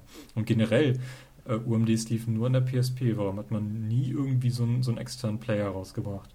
Ich meine, da gab es irgendwie so einen winzigen Timeslot, den sie hätten nutzen können, wo das wirklich sich noch einigermaßen verkauft hätte, aber heutzutage UMDs. Ähm, das Einzige, wo ich mich noch daran erinnern kann, dass UMDs einigermaßen Sinn gemacht haben, war eben an Flughäfen, wo es dann zeitweise Automaten gab, wo man sich dann Filme ziehen konnte und dann unterwegs halt Flugzeug auf der PSP anschauen. Ähm, ist auch durch. Also wir haben ja vorhin nochmal geschaut, was es äh, zuletzt released an, an UMDs gab und ich war schockiert, dass es tatsächlich die Harry Potter alle acht Filme auf UMD gibt. Aber ich finde, da war halt auch ein bisschen das Problem, dass die UMD halt ein Format speziell für die PSP war und dass halt nicht jeder eine PSP hatte. Ähm, wenn es irgendwie, keine Ahnung, UMD-Player gegeben hätte oder wenn Sony das irgendwie in ihre Handys eingebaut hätte, vielleicht, ja, vielleicht hätte sich das dann ein bisschen mehr durchgesetzt, also ein bisschen, ja doch, ein bisschen mehr durchgesetzt, aber so war das irgendwie von Anfang an zum Scheitern verurteilt, oder? Sehe ich das falsch? Nee, ist richtig, ist richtig. Also es gab halt so, ein, so, eine winzige Zeit, wo die tatsächlich auch in jedem Karstadt so neben den DVDs halt einen UMD-Ständer hatten. Und das Filmangebot war ja gar nicht schlecht, also muss ich echt mal überlegen, was das da alles gab an, an Filmen. Aber es ist jetzt nicht so, dass man sich da irgendwie eine Sammlung aufbauen möchte. Nee. Aber ich finde das UMD-Format im Nachhinein irgendwie immer noch witzig dass tatsächlich jemand versucht hat, ein optisches Laufwerk in eine Konsole zu bringen und damit auch noch Erfolg hatte.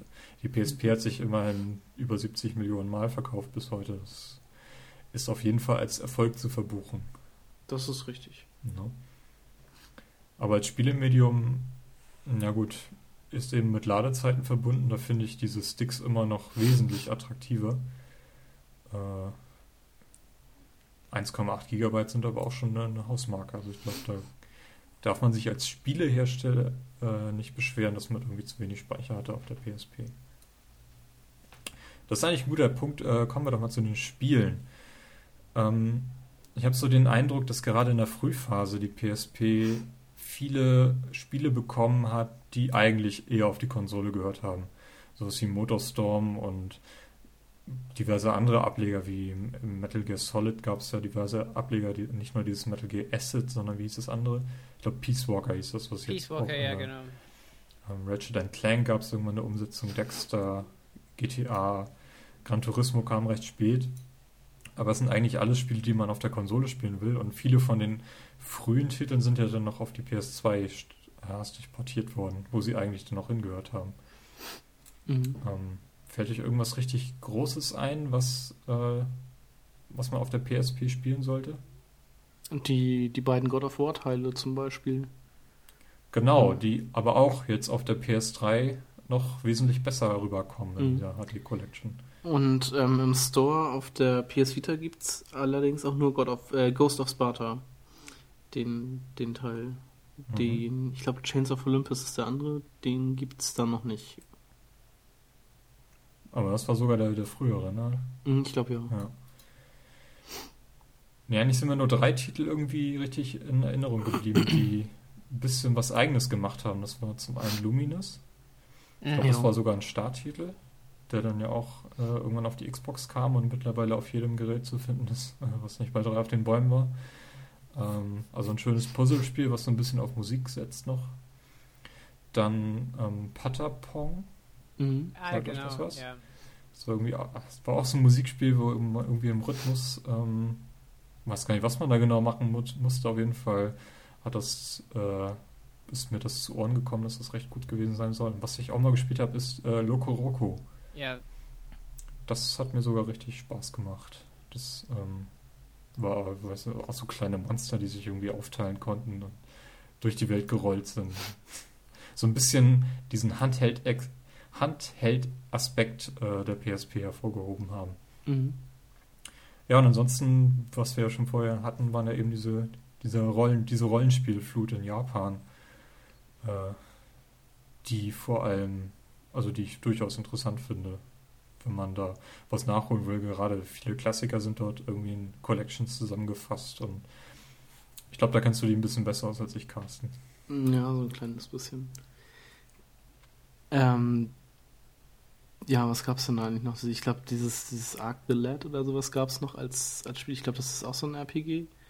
Oder diese, ich weiß jetzt gar nicht, wie das ausgesprochen wird. Das ist so ein Y, also Ys, Ys Origins oder sowas. Gab's dann auch noch. Also da gibt's eigentlich relativ äh, viel, was man sich da noch mal so angucken könnte. Oder auch die, die früheren Persona-Teile. Hast du dir schon PSP-Spiele auf deine Vita runtergeladen? Ich habe bisher nur das äh, Ghost of Sparta, God of War. Das gab es letztens mal im Angebot. Robert? ja, also ich glaube, Ghost of Sparta habe ich auch, aber ich habe die meistens schnell runtergeschmissen, weil ich finde halt, ähm, die Vita-Spiele sehen halt so viel besser aus und ne, äh, die Auflösung, es, es sieht halt ein bisschen matschig aus. also ich hatte, glaube ich, äh, äh, Little Big Planet PSP oder so drauf eine Zeit lang, aber letztendlich, ich schmeiß die meistens runter, weil ich eben meinen mein Speicherplatz ein bisschen haushalten muss. Ähm, ja, also PSP-Spiele nicht mehr so. Ja, also ich habe jetzt ein PSP-Spiel und äh, vier PlayStation 1-Titel auf der Vita, ähm, die ich halt alle mal nachholen wollte. Und ich denke mal, da werden auch in den nächsten Monaten noch ein paar Folgen. Ja, gerade wenn man die Generation eben komplett ausgelassen hat, ist da durchaus noch was bei, was man sich nochmal anschauen könnte. Eben. Gut. Ja, also es ist schon komisch, also wenn du diese Spiele auflässt, also gerade Patapon oder so, ich weiß, viele Leute haben das echt gern gespielt. Da, da habe ich echt irgendwie einfach äh, bei der PSP wahrscheinlich einfach nie Zeit gehabt. Das war schon, man hätte damit gut zocken können irgendwie. Aber ich finde sowieso Handheld an sich ist immer so schwierig, ne? Weil ich finde es schlimm genug, dass ich spiele und äh, gerade wenn man viel Konsole, also mit, mit dieser Generation habe ich mehr gespielt äh, als in, in meinen früheren Jahren, ne? Äh, bei Xbox oder so. Und, und dann, dann bleibt die Zeit halt knapp. Ähm, und ich finde, PSP war auf jeden Fall einfach dann äh, ein Opfer von sowas. Und PS Vita bin ich mir nicht sicher, wie das sein wird. Aber auf jeden Fall finde ich schön, dass die da äh, eben diese Entwicklung fortgesetzt haben. So Spiele wie Patapon oder Loco Roco äh, jetzt haben wir so Indie-Spiele. Also da man sieht eigentlich, das sind so die Anfänge von sowas ein bisschen auch. Wie, wie, ähm, wie ist denn diese Indie-Geschichte überhaupt äh, auf der Vita? Gibt es da irgendwie so eine extra Kategorie im Store oder darf man da sogar mittlerweile selbst publishen? Ähm, also seit ein paar Tagen gibt es eine extra Indie-Abteilung, eine extra, extra Indie-Abteilung im PlayStation Store. Die wurde jetzt letztens irgendwie eingefügt. Ähm, da ist Limbo zum Beispiel mit drin in dieser Kategorie, ne? Und genau. Hotline Miami doch bestimmt auch. Ja, genau. genau, genau. Ja, bin ich gespannt, wie sich das weiterentwickeln wird und mhm. ähm, diese Cross-Buy, Cross-Play-Geschichte, ob das dann auch mit der PS4 weitergeht. Gerade bei so Indie-Titeln wäre es ja ganz, ganz nett auch. Ja. Ähm, glaube nicht, dass ich da irgendwie Destiny ja, auf der PS Vita spielen möchte. Nee, glaube ich auch nicht. Aber ähm, bei diesen Indie-Titeln ist es doch, glaube ich, so, dass, es, ähm, dass Sony das äh, selbst publishen erlaubt. Mhm. Also, ja, ist ja. Die Frage so, ist, ob das, das eben auch für die Vita gilt oder nur für die PS4. Ich denke, also, wieso sollte es nicht auch für die Vita gelten? Ja, so selbstverständlich ist es leider nicht in dieser Konsolengeneration. Na gut. Ja, wir haben jetzt schon so viel über PSP und PS Vita gespielt, ähm, äh, geredet. Ich denke mal, ein bisschen was davon wird noch in unsere Was wir gespielt haben Kategorie reinfallen. Mhm. Wer möchte denn da mal anfangen? Robert, fang du doch mal an. Ah ja, also genau, ähm, Hotline Miami habe ich halt unbedingt spielen wollen. Ich hatte das tatsächlich aber schon auf PC durchgezockt. Ähm, aber äh, äh, also vor allen Dingen mag ich die Musik vom Spiel und mhm. die das ist war halt großartig. Halt, genau, also es war halt, also ich habe es sogar glaube ich gekauft, die Musik und das war für mich so ein Argument, ah ja, das möchte ich zum Mitnehmen haben. Und ich habe es jetzt auf PS3 und PS Vita gezockt, mehr auf Vita. Äh, auf Vita ist es ein bisschen eine Herausforderung vielleicht. Also da ich das Spiel schon durch habe, konnte ich mich meistens daran erinnern, ähm, an, an die Levels und so, ne? Weil das Spiel ist schon hart. Also es ist echt manchmal, also ich glaube, eine Trophäe ist es tausendmal sterben oder so und das ist nicht schwer. Ne? Weil es echt so ist, es gibt Sequenzen, da geht man durch eine Tür, stirbt. Durch die Tür stirbt. Das geht halt echt so 20 Mal hintereinander. Ja, auf jeden Fall. Und von daher, ähm, auf Vita ist es ein Problem, weil, ähm, also man steuert halt Bewegung mit links linken Stick und ziehe mit dem rechten Stick und man hebt ähm, äh, Waffen auf mit dem linken Schulterknopf und man schießt oder schlägt oder äh, äh wie, wie, auch immer mit dem rechten. Und das lässt halt äh, und mit X ähm, ne, ähm, äh, äh, nimmt man Sachen auf der Umgebung. Also wenn man man ähm, liest eine Nachricht oder so auf, das ist halt immer X wird als so äh, schwebt da in der Umgebung, ne, dass man X drücken soll. Aber ansonsten muss man irgendwie zielen. Und das ist halt ein Problem, weil die Finger schlecht an die Knöpfe kommen und, ähm, und auch wie man in der Umgebung rumguckt. Und da haben die sich entschieden, und da bin ich mir echt nicht sicher. Ich meine, da denke ich, Backtouch oder so wäre vielleicht doch besser, ne? Das mu muss man über ein Touchscreen machen. Und das heißt, ich muss eine Hand auf jeden Fall wegnehmen und dann mit dem Finger so ein bisschen in der Umgebung rumgucken und dann zielen auf eine, man kann auf einen Gegner zielen, ne? So lockern machen und das muss man mit einem Tab machen auf dem Bildschirm. Und wie oft ist es mir passiert, dass ich eben umgebracht wurde, weil meine Hand im Übergang zwischen Touchscreen und Stick war.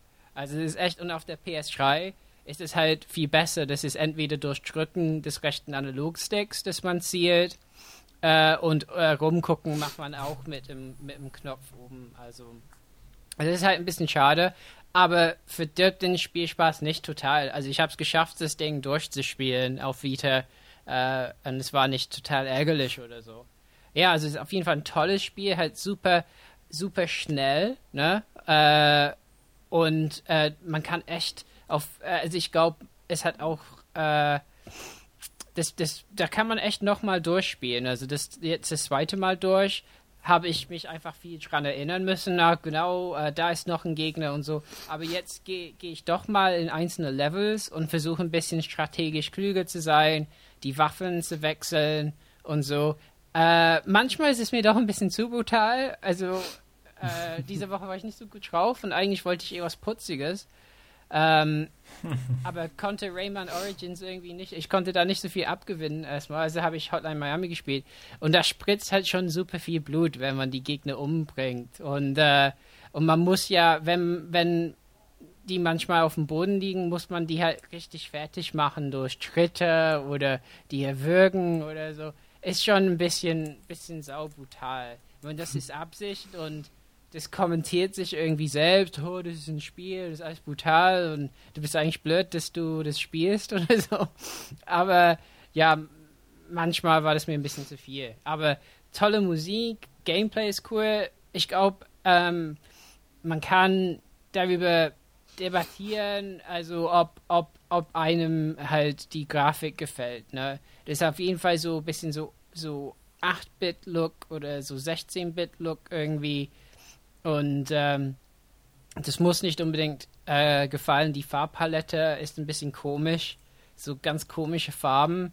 So dass ich manchmal das Gefühl habe, ich müsste davon Kopfschmerzen bekommen oder so. Und ich glaube, das ist auch Absicht. Also ich glaube, die Spielerfahrung soll nicht nur schön sein. Also äh, ich glaube, man soll mit der Figur halt äh, ein bisschen Verwirrung teilen. Ähm, ja, also eigentlich, ich finde das ein, ein ganz cooles Spiel. Für 7,99 so Cross-Buy fand ich das auf jeden Fall ganz cool. Mhm. ja. Ähm, ja, so Carsten, Carsten, du hast das auch gespielt, ne? Ja, ich habe es auf dem PC. Also mhm. mir hat das auch sehr viel Spaß gemacht. Also ich habe es leider noch nicht durch. Ich habe das jetzt auch länger wieder nicht gespielt. Ähm, aber so vom Stil her, das ist ja so ein ja, 8-Bit Top-Down. Ähm, fand ich schon echt cool. Und der Soundtrack, der ist natürlich echt wahnsinnig gut. Der Soundtrack ist eigentlich das Einzige, was mir an dem Spiel gefallen hat. Irgendwie. Ich habe mir die Demo nochmal angeschaut auf der, auf der Xbox und ähm, es habe relativ schnell entschieden, dass das nicht mein Spielprinzip ist. Aber der Soundtrack ist echt cool, da kann man nichts gegen sagen. Ich, kann man den eigentlich irgendwo separat kaufen? Im iTunes oder so? Ja, also ich glaube iTunes. Also ich habe es auf jeden Fall irgendwann gekauft. Cool, muss ich mir vielleicht mal auf die To-Do-Liste setzen. Carsten, mach du doch mal weiter. Ja, also ich habe mir als äh, zusätzlich zu meiner Vita dann ja noch äh, das Persona 4 Golden geholt. So ein JRPG, ähm, bei dem man einen, einen Austauschschüler äh, spielt, der auf, in, zu seinem Onkel irgendwie aufs Land zieht für ein Jahr. Und äh, dieses gesamte Jahr muss man dann quasi äh, in dem Spiel einmal durchleben. Ähm, man muss zur Schule gehen, man muss irgendwie soziale Kontakte pflegen mit seinen Freunden und man kann ähm, irgendwie nach der Schule irgendwelche Freizeitaktivitäten ähm, machen, zum Beispiel irgendwie so ein Schulsport oder sowas, kann man allem nachgehen. äh, das, da bietet das, das Spiel sehr viel Freiraum, ähm, wodurch dann nachher auch diese, diese Spielzeit von circa ja, 100 Stunden auch so zusammenkommt. Ähm, Worum es in dem Spiel geht, das ist so ein bisschen, ja, äh, äh, seltsam, sag ich mal. Das ist, also das Spiel ist auch in so einer, so einer Manga-Optik äh, gehalten. Komplett auf Englisch. Auch mit englischer Sprachausgabe, was schon mal ziemlich cool ist. Ähm, Kannst du auch wählen zwischen der japanischen und der englischen? Das weiß ich nicht, aber ich glaube ja. Ich glaube, man kann es auch auf, auf Japanisch spielen. Ähm, ja, auf jeden Fall äh, spielt man halt so einen, so einen Austauschstudenten oder Schüler. Ähm, und man ist dann in diesem, diesem Ort und da verschwinden nach äh, Regentagen irgendwie Leute und die werden dann meistens an, an nebligen Tagen, also die dann nach diesen Regentagen kommen, äh, werden die dann irgendwo tot aufgefunden. Ähm, und irgendwie eines Nachts fällt man bei sich fast in den Fernseher das äh, kann aber dadurch verhindert werden, dass der Fernseher nicht groß genug ist. Und dann trifft man sich am nächsten Tag mit ein paar Freunden in einem Elektronikladen und klettert dann halt durch einen großen Fernseher in so eine Paralleldimension, ähm, wo man dann diese, diese Leute, die in, äh, verschwinden, auch retten kann. Was halt irgendwie die größte Aufgabe natürlich des Spiels ist. Und da kommen dann auch diese Personas, die namensgebenden Personas zum Tragen, weil man bestreitet dann so ähm, Kämpfe gegen, also so rundenbasierte Kämpfe. gegen Gegner und da kann man dann halt mit diesen Personas, die sind so ein bisschen wie diese, wie so Guardian Forces aus, äh, aus äh, Final Fantasy oder so, so Pokémon ähnlich, die kann man halt beschwören und die helfen einem dann und unterstützen einen in den Kämpfen. Und also mir macht das Spiel schon ziemlich viel Spaß. Und vom Stil her gefällt mir das auch ganz gut. Ähm, die, die englische, also die englischen Texte, das ist jetzt auch nicht allzu schwer zu verstehen. Ähm, das ist auch mal ganz nett für neben, nebenbei. Ähm, kennst du die anderen Teile? Nee, die kenne ich nicht. Ähm, obwohl, ich habe äh, von, von Persona 3 nochmal was gehört, weil das war wohl ziemlich, ähm, ja, so ein bisschen, wie nennt sich das, kontrovers oder so, weil da hat man die Personas beschworen, indem man sich in den Kopf geschossen hat. Genau.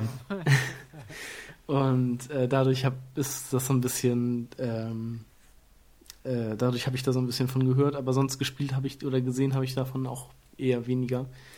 Ähm, ja, aber Persona 4 gibt es ja auch für die PlayStation 3 und für die Xbox. Da heißt das, glaube ich, dann Arena.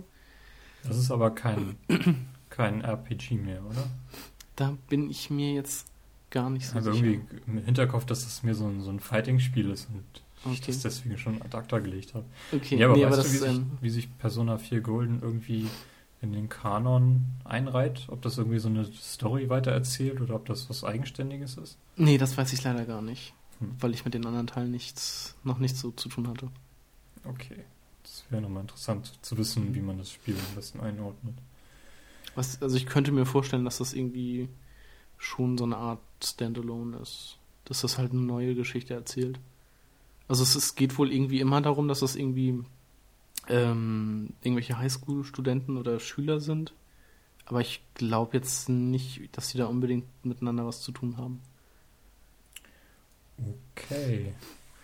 Ja, ähm, ich könnte jetzt eigentlich am ehesten sagen, was ich gleich spielen werde, wenn wir diesen Podcast beenden. Das ist nämlich äh, Walking Dead 400 Days. Da freue ich mich schon das ganze Wochenende drauf. Nee, aber was, äh, ich habe eigentlich auch wieder nicht viel Zeit gehabt zum Zocken. Ähm, habe auf dem iPhone ein ganz nettes Puzzlespiel entdeckt, was auch schon drei Jahre auf dem Buckel hat oder so. Was ich irgendwie jetzt aber jetzt erst äh, entdeckt habe, das ist nämlich Trainyard. Gibt es auch auf dem iPad. Äh, Trainyard ist ein. Ja, man, man muss Züge steuern. Es gibt irgendwie so, so ein Feld von 5x5 oder eigentlich noch ein bisschen größer, 6x6 Feldern, sage ich mal. Und dort ist ein Startpunkt, aus dem ein Zug rauskommt und äh, ein Zielpunkt, wo dieser Zug reinfahren muss. Und man kann dann mit den Fingern ähm, so die Schienen malen auf der Strecke, dass er auch da ankommt. Und das ist am Anfang relativ leicht, wenn man noch die Steuerung kennenlernt. Da gibt es halt einen Startpunkt einen Endpunkt. Ähm, und dieser Zug ist auch nur eine Lok, die dann halt da dahin fährt. Und das wird dann dadurch schwerer, dass diese Lok dann eine bestimmte Farbe hat. Das heißt, irgendwann gibt es dann zwei Startpunkte, einen für einen grünen Zug, einen für einen roten Zug und zwei Endpunkte. Dann muss man eben darauf aufpassen, dass die sich nicht kreuzen, diese Linien. In dem Moment, wo nämlich äh, zwei Züge von bestimmten Farben sich kreuzen, tauschen diese die Farben oder mischen diese. Ähm, so kann es äh, zum Beispiel sein, dass man aus Blau und Gelb, wenn man die mischt, bekommt man eben einen grünen Zug. Ähm, wenn die Züge sich dabei entgegenfahren, behält man zwei Züge, dann wird eben aus einem blauen einem gelben werden dann zwei grüne. Und wenn die beide gleichzeitig an einer Weiche ankommen, dann mergen die zusammen und dann hat man eben aus zwei Zügen einen Zug gemacht. Und das wird ziemlich intensiv ausgenutzt von dem Spiel. Äh, recht schnell kompliziert. Es gibt dann irgendwann so Felder, an denen man Züge auch gezielt bemalen kann. Äh, es gibt Felder, wo man Züge durchschneiden kann, dass dann aus einem Zug eben zwei werden, ohne dass eben zwei Züge sich treffen müssen oder so.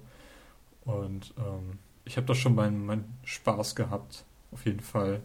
So dieses Zwischendurchspiel, was ich auch schon mal hier erzählt habe, dass ich gerne immer so ein iPhone-Spiel habe, das ich dann zwei Wochen lang recht intensiv spiele und dann wieder lösche. Da in diese Kategorie fällt jetzt gerade dieses Trainyard rein. Kostet äh, 2,69. Es gibt aber auch eine kostenlose Version, die auch richtig viel, mh, richtig viele kostenlose Levels eben zur Verfügung hat und Mhm. mit der man schon sehr viel Spaß haben kann. Äh, Trainyard, äh, auf jeden Fall eine Empfehlung von mir. Ja, Robert. Ja, ähm, wir haben schon mal angesprochen, iOS-Release äh, der letzten Zeit XCOM. Ähm, ja, also ich, ich hatte das sogar äh, gar nicht gespielt, als das rauskam. Das ist fast vor einem Jahr, oder? Ne? So, auf jeden Fall letztes Jahr. Und ähm, es kam letztens in PS Plus. Und da habe ich es ein bisschen auf PlayStation gespielt, bis ich äh, es geschafft habe, alle guten äh, Soldaten von mir umzubringen und kein Geld mehr zu haben, dass ich dachte, ah, ich glaube, ich müsste das Spiel neu beginnen. und dann kam es für iPad und da dachte ich, ja, das ist hier mal ganz schick äh, für unterwegs. Ähm, ja, und es ist auf jeden Fall XCOM. Es ist schon sehr beeindruckend, finde ich, äh, die, dass die das so umgesetzt haben, dass man, man, man merkt irgendwie, dass da wenige Polygone irgendwie vorhanden sind. Ja, äh, das hat auch so, also ich finde so iOS-Spiele haben irgendwie so ein Aussehen irgendwie in der Grafik. Ich weiß nicht genau, woran das liegt. Also irgendwie, äh, das sieht man schon, aber trotzdem sieht es richtig gut aus. Die Ladezeiten sind, äh, sind gut, nicht zu lange. Und es spielt sich schon wie XCOM. Also ich glaube, auf, auf iPhone würde es schon eng. Aber mein iPhone 4 spielt da alles nicht, nicht ab. Aber ich habe ein bisschen im Internet gehört, also, dass es da sehr schwer ist zu steuern, also den richtigen Punkt anzutippen, wo die Soldaten hinlaufen sollen. Ähm, aber nee, also ich finde diese Strategie-Shooter-Geschichte auf iPad echt gut, ne? Also dass man einfach mit dem Finger einfach so dahin, die, die Soldaten dahin lenkt, wo die hinlaufen sollen. Und ähm, und die haben das ganz gut gelöst, wie man die Soldaten dann einzeln steuert. Da hat man halt so, so eine Schnittstelle unten, wo man halt durch Wischen halt auswählen kann, ob die schießen sollen oder warten oder so. Funktioniert alles ganz gut. Was wie bei allen XCOM-Spielen halt nicht nur bei iOS nicht gut funktioniert, ist, wenn man die Ebene, also man will die Soldaten nicht immer so auf eine Ebene laufen lassen, sondern vielleicht hochschicken auf ein Gebäude oder so, aufs Dach. Und das, das äh, ist immer ein bisschen schwierig. Also, aber das ist genauso letzten Endes bei, bei der PlayStation-Version oder so gewesen, dass das irgendwie nicht so leicht von der Hand ging. Ja, also auf jeden Fall ein cooles Spiel. Ich bin nicht geeignet für so Spiele, merke ich. Also irgendwie bin ich nicht so strategisch äh, und dann hau ich irgendwie drauf und verliere alle Soldaten. Also ich weiß nicht, ob ihr da, also ob ihr mir da Tipps geben könnt oder so. Also ich, ich, ich komme immer dann bei den sehr schwierigen, also bei den Missionen, die als sehr schwierig äh, ausgeflaggt sind, da komme ich meistens äh, nicht so gut mit klar. Ja, also spannend finde ich bei dieser Geschichte, also wenn man Soldaten halt verletzt, also wenn die verletzt werden auf Missionen, dann müssen die ruhen, ne? Und dann, dann muss man es irgendwie haushalten, dass man dann mit weniger erfahrenen Soldaten auf eine Mission geht. Und was dann voll nervt bei denen, ist, wenn, es irg wenn irgendwas schief geht, dann, dann kriegen die Panik und die fangen dann entweder erschießen die dann einen Kumpel oder so, oder man hat Glück und die schießen äh, einen Alien. Und, äh, und, äh, und dann, dann kriegen die sich wieder ein. Aber, aber man kann sie auf jeden Fall einen Zug erstmal nicht steuern. Und so gehen meine Missionen meistens zu Ende, ne? dass ein paar Panik bekommen und ausrasten irgendwie in, die, in der Gegend rumschießen und dann, und dann äh, kann ich sie nicht steuern und dann sind die im Kreuzfeuer und dann sterben die halt. Ja. Aber ist auf jeden Fall, finde ich, eine, eine super Umsetzung äh, und lässt sich wirklich gut steuern ähm, auf iPad. Was für ein iPad hast du?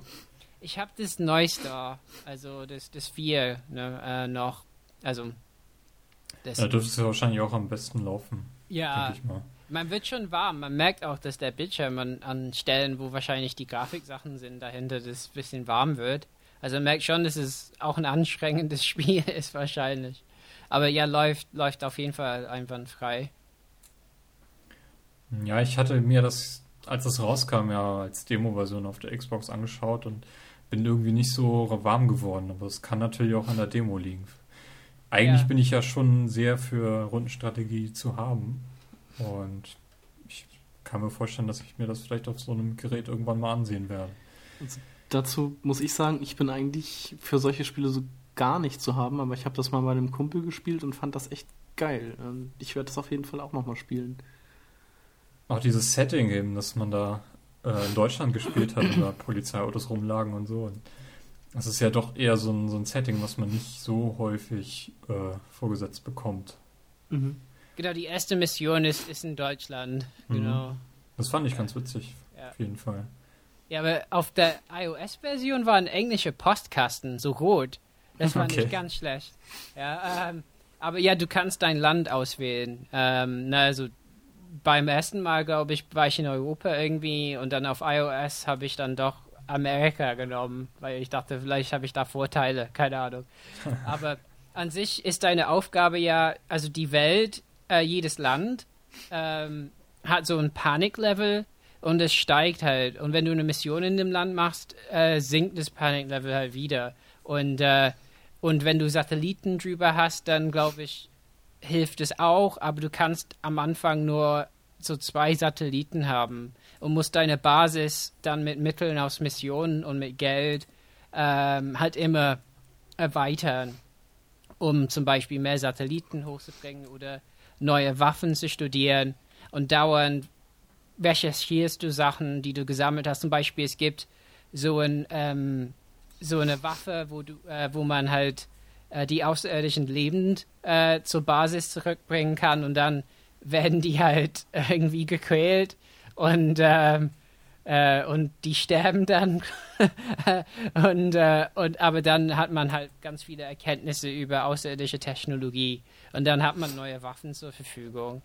Ähm, aber, aber XCOM-Spiele äh, gelten als recht schwer und das kann ich auch bestätigen. Also, wenn man da unvorsichtig reinläuft oder zum Beispiel nicht Flanken nutzt wie ich, ja, dann ist die Wahrscheinlichkeit groß, dass man irgendwie doch stirbt. Wobei ich habe in meiner Mannschaft jetzt habe ich einen deutschen äh, Scharfschützen, ja, und der verfehlt immer. Immer. Und danach sagt er immer, oh, äh, oh, daneben muss mein Ziel besser anpassen. Ja, musst du. Es ist unglaublich. Ja? Das kann gar, ich glaube, da ist was kaputt im Spiel oder so. Also, äh, ich weiß nicht, ob jeder einzige Charakter, also jeder einzelne Soldat, eigene Wahrscheinlichkeiten hat. Bei dem ist irgendwas total kaputt. ja. Ja aber ich, ich finde, also wirklich, ich mag das Setting und so. Und äh, ich könnte mir vorstellen, also ich habe gehört, glaube ich, PC, da kann man sehr nuanciert steuern, wie die Soldaten laufen. Ne? Und mhm. so ist es halt, man hat so normal hat man zwei Züge pro Soldat und man tippt halt auf eine Stelle, wo die hinlaufen sollen und, und das macht halt den Weg dahin automatisch. Ähm, ja, aber das, das funktioniert ganz gut. Aber ich glaube, man kann es halt ein bisschen, bisschen differenzierter steuern auf PC. Ähm, aber ansonsten, glaube ich, ähm, ist die Umsetzung echt, also au, außer leicht abgespeckt bei den Polygonen, äh, fast so gut wie Konsole. Also hätte ich echt nicht gedacht. Ja, es ist echt krass. Ich war auch echt überrascht, als das kam. Es gibt ja auch die Möglichkeit, das Ding auf dem iPhone zu spielen, aber ich glaube, da macht das so gut wie gar keinen Sinn. Aber auf dem iPad nee. ist das sicherlich äh, ziemlich also, cool.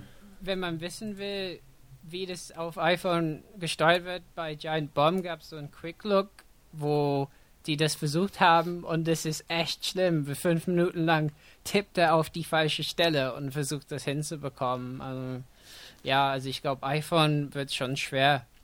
Aber es ist ja zumindest eine Version. Also wenn man äh, iPad-Version kauft, ist die iPhone-Version dabei. Es ist ja nicht so, genau. dass man genau. irgendwie einen Fehlkauf gemacht hat. Genau, also ist es ab, ab 4S oder? Ja, ich glaube schon, ja. Ja. Nee, ich würde es ja sowieso nicht auf meinem iPhone 4 ausprobieren wollen. Das ist äh, durchaus nicht dafür gemacht. Aber ich finde, Rundenstrategiespiel ist irgendwie so generell was, was auf dem iPad ein bisschen zu kurz kommt. Ähm, ich wollte jetzt eigentlich nicht Civilization einwerfen, aber das fehlt mir so ein bisschen. Also es gibt ja bis heute nur dieses Civilization Revolution, was ich auch auf dem iPhone ganze Weile gespielt habe, aber es ist halt nichts Ganzes und nichts Halbes irgendwie. Es macht zwar Spaß, mhm. aber es ist nicht das, was ich haben will. Ich will dann doch lieber das komplette Paket, wo ich dann jede einzelne Farm selbst setzen muss und ähm, finde ich schade, dass die Lizenz irgendwo bei EA in der Schublade verrottet und die dann nichts draus machen. Hm. Oder wer auch immer die Lizenz gerade hat. Ich weiß, dass äh, Alpha Centauri äh, dass die Alpha Centauri-Lizenz bei, bei EA liegt. Mein liebstes Rundenstrategiespiel aller Zeiten und ähm, das ärgert mich so ein bisschen. Na gut, Carsten, du hast ganz viele Final Fantasies gespielt, sehe ich hier gerade. Ja, na gut, dann mache ich damit mal weiter. Äh, zum einen habe ich Final Fantasy VIII auf der, auf der Vita gespielt. Mhm. Das war damals äh, mein allererstes Final Fantasy, das ich gespielt habe. Sieben hatte ich dann nämlich auch ausgelassen. Das schlummert jetzt auch noch auf der Vita. Mal sehen, wann ich dazu komme. Ist ja jetzt letztens auch für Steam erschienen. ähm, wo war ich stehen geblieben? Ach so, ja. äh, war, mein, war mein erstes Final Fantasy und ich war damals äh, einfach ähm, ja völlig baff davon, was so ein, so ein Spiel alles machen kann. Also vom, von der Story her, wie viele äh, Twists es da gab und was sich da, wie viele Story-Stränge sich da so entwickelt haben und was, was so ein Spiel halt ausmachen kann. Das war damals für mich noch was ganz Neues. Ähm, und war, deshalb war ich da absolut begeistert von und habe mir das jetzt auch sofort für die, für die Vita dann äh, gekauft. Ähm, ich habe es mal angefangen, grafisch ist das ja, also das, das, Final Fantasy VII hat ja noch so ein bisschen so einen, so Knuddel-Look. Ähm, und bei Final Fantasy VIII waren dann die Charaktere schon menschlicher, also sahen menschlich aus. ähm, ist bisher auch mein, mein liebstes Final Fantasy gewesen und also von der Grafik her ist es halt arg verpixelt. Das ist, ich weiß gar nicht, wie alt das Spiel inzwischen schon ist. Ich glaube 98 oder so ist es rausgekommen. Kann das sein? Ich meine, Final Fantasy VII war, glaube ich, 97. Dann muss dann es irgendwie so um den Dreh schon gewesen sein, ja. Ja, vielleicht noch ein bisschen später. Aber, Mhm. ähm, mir hat das damals auf jeden Fall sehr viel Spaß gemacht und äh, macht es auch heute noch. Also ich finde, das ist immer noch ein Spiel, was man ganz gut mal spielen kann. Also auch aufgrund von, also auch wenn die Grafik äh, nun inzwischen schon etwas veraltet ist. Ja, man muss sich ein bisschen auf Final Fantasy einlassen, auf dieses. Ja, äh, genau. Ich meine, es ist wahrscheinlich auch noch so, dass man da, ähm, wie hieß denn das, Random Encounters hat und sowas. Ja, genau, in der, genau, das Hm. ist richtig. Na gut. Und das andere? Ähm, Final Fantasy 13 2. Nachdem ich äh, Final Fantasy 13 jetzt auch endlich durchgespielt habe, äh, gab es jetzt, ich glaube, das ist sogar für 20 Euro neu erschienen auf dem, auf dem On-Demand-Parkplatz, Parkplatz, ähm, auf der Xbox und da habe ich dann gleich zugeschlagen. Ähm, das führt die Story von Final Fantasy 13 ja weiter, spielt, glaube ich, drei Jahre später. Ähm, Protagonistin des Spiels ist die Schwester von Lightning, äh, Sarah. Also Lightning war ja der, die Protagonistin des ersten Spiels. Ähm, und alle haben irgendwie oder sind der Meinung, dass Lightning während der, des Finales des erst, äh, von Final Fantasy 13 gestorben ist. Nur Sarah ist äh, der Meinung, dass das nicht so war. Ähm, und Lightning ist halt verschwunden und jetzt begibt man sich mit der, der Sarah und einem ähm, ja, so einem Zeitreisenden, äh, Noel Kreis heißt er, begibt man sich halt auf die Suche nach Lightning und äh, springt halt auch durch die Zeit, also reist durch die Zeit, um verschiedene Zeitparadoxe, Paradoxa zu lösen, um Lightning wiederzufinden. Und da ist so ein kleines bisschen auch das Problem bei dem Spiel. Also mir gefällt das eigentlich ganz gut. Ähm, nur das Problem ist, dadurch, dass man äh, andauernd durch die Zeit springt, gibt's halt auch immer nur so abgeschlossene Level und keine große Welt mehr, so wie es bei Final Fantasy 13 noch war. Das heißt, man hat immer nur so abgesperrte Areale, in denen man sich bewegt und dann eine Aufgabe lösen muss oder mehrere Aufgaben lösen muss und dann quasi in eine andere Zeitperiode springt, wo man dann wieder Aufgaben lösen muss, und, um weiterzukommen. Und das hat mich so ein bisschen gestört, weil das irgendwie so ein bisschen den Eindruck vermittelt, als wenn man da nicht, als wenn das nicht so ein, so ein großes, so eine große freie Welt hätte, beziehungsweise so eine, ja, so eine, ähm, wie soll man das sagen? Dass, dass es halt irgendwie zusammengeklatschte Levels sind und nicht mehr so eine, so eine schöne offene, also ja, offen, in Anführungsstrichen, so eine offene Welt, wie bei Final Fantasy 13 noch. Gibt es sonst irgendwelche Änderungen in Gameplay und so? Ähm, Quicktime-Events bei Bosskämpfe gibt's Ach, jetzt. je. Ähm, und zum anderen, also von dem Kampfsystem hat sich nichts geändert. Also die Quicktime-Events sind jetzt auch nicht äh, oft und störend. Also das geht eigentlich. Ähm, was sich sonst noch geändert hat, in Final Fantasy 13 gab es ja noch irgendwie eine Party, die man, also man hat immer mit drei Leuten gekämpft und hatte insgesamt, glaube ich, sechs Leute in der Party, durch die man dann wechseln konnte. Ähm, jetzt hat man halt nur noch Sarah und Noel und der dritte Begleiter, das ist ein Monster, das man, also das ist quasi ein Gegner, ähm, die man, beziehungsweise wenn man gegen Gegner kämpft, bekommt man zufallsmäßig nach einem Kampf so ein Monsterkristall und kann dann halt die besiegten Monster äh, für sich kämpfen lassen. Auch so ein bisschen Pokémon-mäßig. Ähm, und es gibt ja verschiedene äh, Jobs, nenne ich das mal, also zum also die, die Brecher und Verheerer und Heiler, das sind dann halt diese Angriffsklassen. Äh, also Verheerer sind Magier, Brecher sind halt Nahkämpfer. Und dann gibt es noch so Manipulatoren, äh, Man Moment, Manipulatoren, glaube ich, heißt das. Und Augmentoren äh, und Verteidiger. Und diese Jobs werden dann halt auch von gewissen Monstern übernommen, so dass man dann halt ähm, die diese Paradigmen, wie das heißt, ähm, so zusammenstellen kann, dass man halt mit insgesamt, also man kann eine beliebige Anzahl an Monstern haben, aber nur drei, die man im Kampf einsetzen kann, die man halt vorher festlegen muss. Und die kann man dann auch äh, über dieses Kristarium, was in Final Fantasy 13 eingeführt wurde, ähm, aufleveln. Also dass das quasi so Partymitglieder sind. Die kann man aber auch wieder entlassen, beziehungsweise durch, durch stärkere Monster oder andere Monster dann halt äh, austauschen. Das ist halt so die größte Änderung, die es im Kampfsystem gibt. Okay, dann wissen wir ja schon, was im dritten Teil passiert. Lightning Returns. okay. Ja, da bin ich auch mal mhm. gespannt drauf. Na gut. Final Fantasy, ist das eigentlich was für dich, Robert, oder bist du nicht so der, der Rollenspiel? Das ist halt irgendwie so eine Geschichte, da, da war ich nie, ich habe nie die Gelegenheit gehabt, ne? Also irgendwie ist an mir vorbeigegangen. Und es ist so ein Zug, wenn er an einem vorbeigeht, dann einsteigen ist schwer.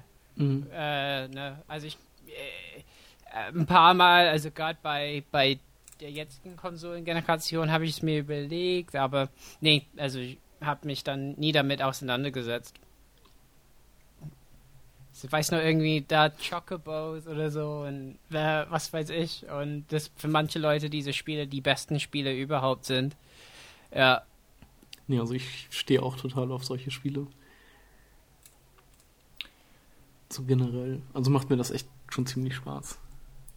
Ich mag es halt gerne, so Leuten zuzuhören, die halt darüber reden und die dann auch echt Ahnung haben und dann dir aufzählen können an einer Hand, so was jetzt irgendwie das Must-Have ist und es gibt ja irgendwie mehrere Guides auf YouTube, wo Leute halt so Einsteigern vorstellen, was für Spiele sie jetzt spielen sollten und was nicht und mhm. was sie da alles aufzählen und warum man gerade jetzt mit Spiel X anfangen sollte und Spiel Y eher meiden sollte und äh, solche Geschichten alles. Siehst du ja so ein Spiel nicht an, wenn du im Mediamarkt halt vorm Regal stehst. Ja, es gibt ja auf dem, auf dem Xbox-Marktplatz oder für die Xbox gab es ja noch das äh, Resonance of Fate. Ähm, das, da bin ich ja auch schon seit ein paar, also seit Erscheinen quasi schon hinterher und das hat ja auch irgendwie so ein, das ist ja auch so ein runden äh, Nee, doch. Äh, auf jeden Fall hat das ja irgendwie so ein, so ein Kampfsystem, das echt äh, unfassbar kompliziert und komplex sein soll. Und das äh, reizt mich dann halt auch schon mal, das auszuprobieren. Aber da habe ich mich bisher halt auch noch nicht rangetraut, obwohl es das auch schon für recht wenig Geld auf dem On-Demand-Park äh, Marktplatz. Der Parkplatz, ja. äh, On-Demand-Marktplatz gibt. Aber das werde ich mir bestimmt in den nächsten Monaten auch nochmal angucken. Okay. Ja, äh, ich kann da mal kurz noch einen Überblick geben, was jetzt bei mir bei Anno Online los ist. Äh, hm. Ich habe mittlerweile 10 Euro in das Spiel investiert. Oh. Uh. da war neulich eine Aktion, da konnte man irgendwie die doppelte Menge an Rubine für den gleichen Preis bekommen. Und ich brauchte halt irgendwie 10.000 Rubine. Äh, oder waren es 6.000, ich weiß nicht mehr genau. Auf jeden Fall genau diese Menge, um einen weiteren Inselslot zu kaufen und eine Insel, auf der ich zwei Ressourcen anbauen kann. Und so habe ich mir jetzt eine Insel gekauft, äh, auf der ich meine Apfelproduktion von der Hauf Hauptinsel verlagern kann und äh, meine Hanfproduktion. Und des Weiteren hat es mein einer Explorer geschafft, eine große Insel zu finden. Äh, die Chance dafür ist 5% und er braucht eben 12 Stunden um herauszufinden, um überhaupt irgendwas zu finden. Und entsprechend habe ich zwei Wochen gebraucht, um eben äh, eine große Weininsel zu finden. Und die bin ich im Moment am Erkunden und eine Weinproduktion aufzubauen. ansonsten habe ich äh, meine Zeit, die ich täglich da reinstecke, irgendwie auch auf eine Viertelstunde reduziert, weil äh, im Moment entwickelt sich das Ganze recht langsam und bin eigentlich ganz zufrieden, wie ich meine Insel aufgebaut habe. Habe jetzt über 10.000 Einwohner und fange jetzt an, äh, die 1000 Adligen anzupeilen und dafür zu sorgen, dass sie auch mit genügend Milch und äh, Brillen und was die alles haben wollen, da versorgt werden. Ähm, das machen sie ganz gut. Morgen wird ein größeres Update kommen. Da wird die Schiffsproduktion ein bisschen umgebaut werden. Ähm, werde ich mir dann mal anschauen, wie sie das denn lösen werden und ob äh, ich irgendwelche Nachteile daraus habe. Ähm, Im Moment habe ich über 20 Schiffe, die hier dafür sorgen, dass alle Ressourcen rechtzeitig ankommen. Ähm, ich bin dafür sehr zu haben und ähm, kann ich weiterhin jedem empfehlen, sich dieses Anno Online mal anzuschauen. Ist immer noch in der Beta-Phase. Äh, ich weiß nicht, wann sie das jemals fertigstellen werden. Und hab den jetzt auch einen kleinen Obolus gezahlt. Also find, in dem also Fall gefällt mir auf jeden Fall das äh, Free-to-Play-System sehr gut, weil man halt überhaupt nicht genötigt wird, da irgendwie Geld reinzustecken. Und ähm, ich meine, wir sehen ja jetzt wie bei Rich, wie heißt das, Real Racing 3, das ist ja durch das letzte Update irgendwie so verhunzt worden, dass ähm, man kann es auch schlecht machen und online macht es eigentlich ganz gut. Was wolltest du sagen, Carsten? Ich hab's vergessen. Okay. ja. Hat noch jemand was äh, beizutragen für die Kategorie? Carsten. Oh, ich dachte, Robert, mach nochmal weiter. Egal, irgendjemand. nee, also ich, ich bin im Moment äh, eher beschäftigt mit, mit kranke Katze pflegen und so. Und äh, ich habe dann auf der Vita noch entdeckt, dass ich äh, mal äh, bei einer Zugfahrt Geld ähm, äh, verschwendet habe auf ein Spiel, das ich bisher nicht gespielt habe. Also habe ich Metal Gear Solid HD Collection nochmal also so angespielt und habe die Tanke-Episode durch. Ähm, mhm. Und da muss ich sagen, tatsächlich, die benutzen, benutzen die Vita ähm, Eingaben ganz gut. Also die Backtouch ist zum Beispiel, wie ich eben sagte, ne, äh, um ein bisschen äh, um die Ecke zu schauen und so, das ist gar nicht schlecht. Ähm, und generell finde ich das auch Vita. Also ich, ich hatte gehört in einem Podcast irgendwann, das sei nicht so gut und man könnte vieles nicht sehen, also viele Details nicht sehen, weil der Bildschirm halt klein ist. So ist es mir eigentlich nicht ähm, ergangen. Also ich, ich fand, also das Spiel ist ja, also Metal Gear Solid 2 habe ich erstmal, da ist auch 3 dabei, aber ich, ich wollte chronologisch durchgehen und 2 ist ja geteilt in diese Tanke-Episode mit Snake und dann die zweite Episode, ähm, was nicht auf dem Schiff ist, sondern auf diesem äh, auf, die, auf diese Plattform, so. genau, hm. genau. Äh, da, da, spielt man ja einen anderen äh, blöden Raiden. Ähm, Raiden, genau. Genau. Und, ähm, und aber ja, das, das ließ sich wunderbar durchspielen. Und ein Vorteil hat, wenn die Ko Kojima äh, Cutscenes beginnen, ja, da kann man die Vita einfach irgendwo hinlegen und weglaufen. und es läuft einfach. Und so. Also, oder einfach äh, mit Kopfhörern hören, aber rumlaufen und so. Also, ich fand das gar nicht schlecht äh, so zu spielen, tatsächlich. Und da sieht man, man kann schon erkennen, dass die Texturen noch PS2 also das ist nicht irgendwie, also das ist zwar HD-Remake und so, aber sieht nicht so toll aus vielleicht, aber auf, ähm, auf Vita sieht das echt ordentlich aus, finde ich. Ja, ist halt, was wirklich schlecht ist aber, so wenn man, man landet auf diesem Schiff und dann wurde einem irgendwie die, die äh, Steuerung beigebracht. Das geht so schnell auf dieser Vita-Version, da kann kein Mensch gucken. So dass ich gar nicht wusste, was ich machen. Ich musste dann irgendwann anhalten, und dann äh, gibt es beim Startbildschirm gibt's so eine Option, so Training oder so. Und da, da konnte ich erstmal nochmal gucken, wie ich den Snake überhaupt steuere, weil es sowieso kein einfaches Spiel ist zum Steuern.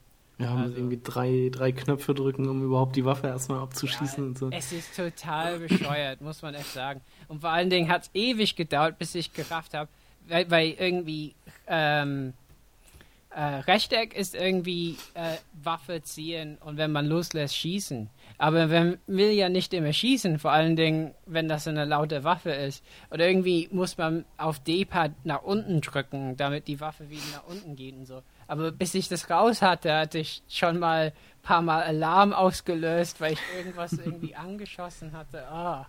Aber ja, es ist ein cooles Spiel. Ich weiß nicht, ob ich die, die Ölplattform durchbekomme, weil es wird schon lang.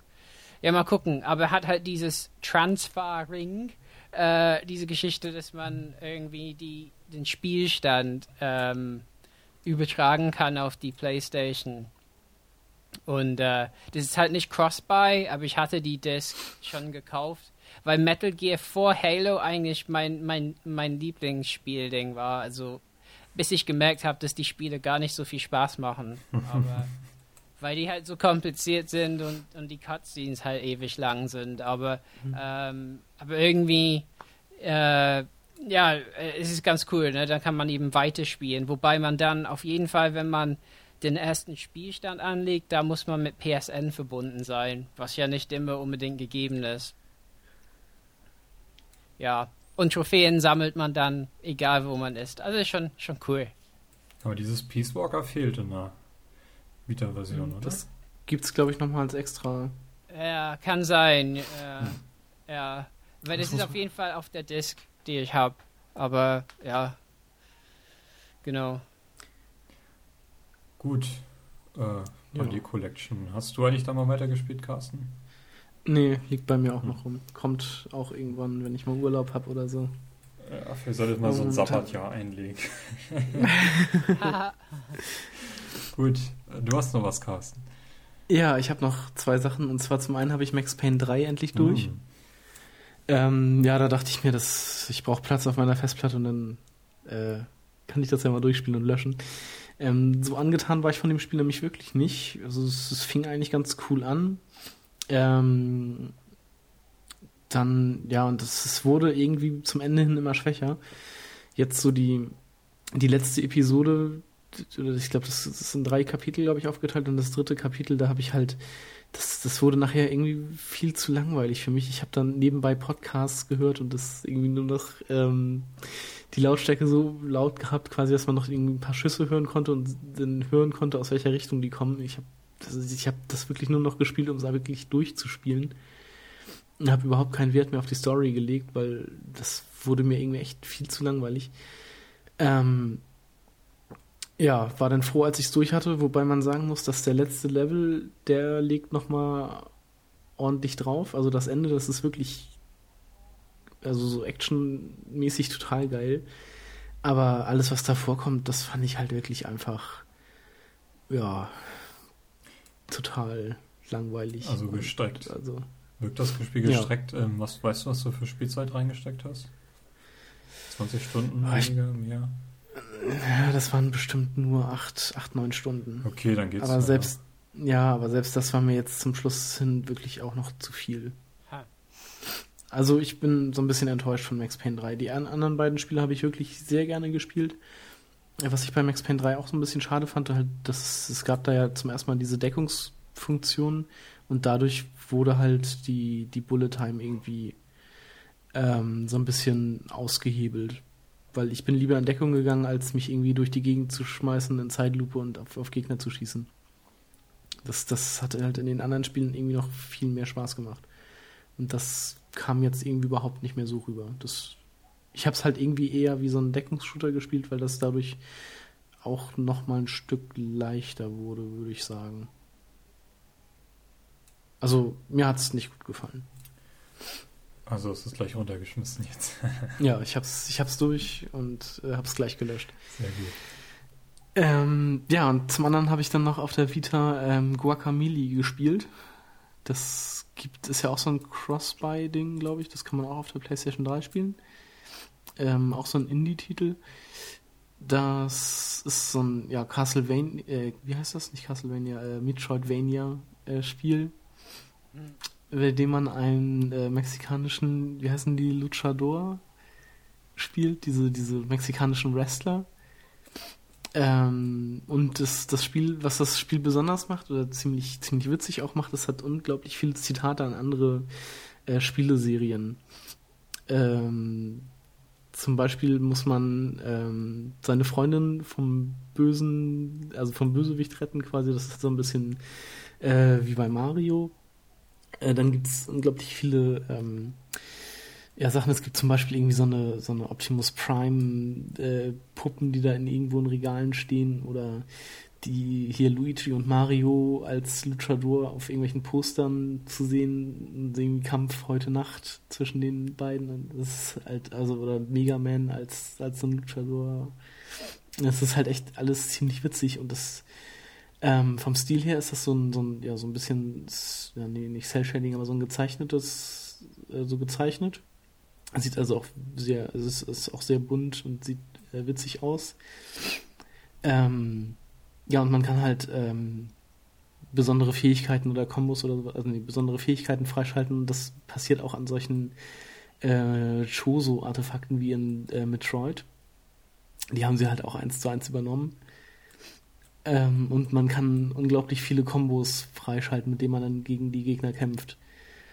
Und was das Spiel auch noch so ein bisschen besonders macht, ist, äh, man, man stirbt ganz zum Anfang. Das ist jetzt, glaube ich, auch nicht wirklich spoilermäßig, also man, man wird umgebracht. Mhm.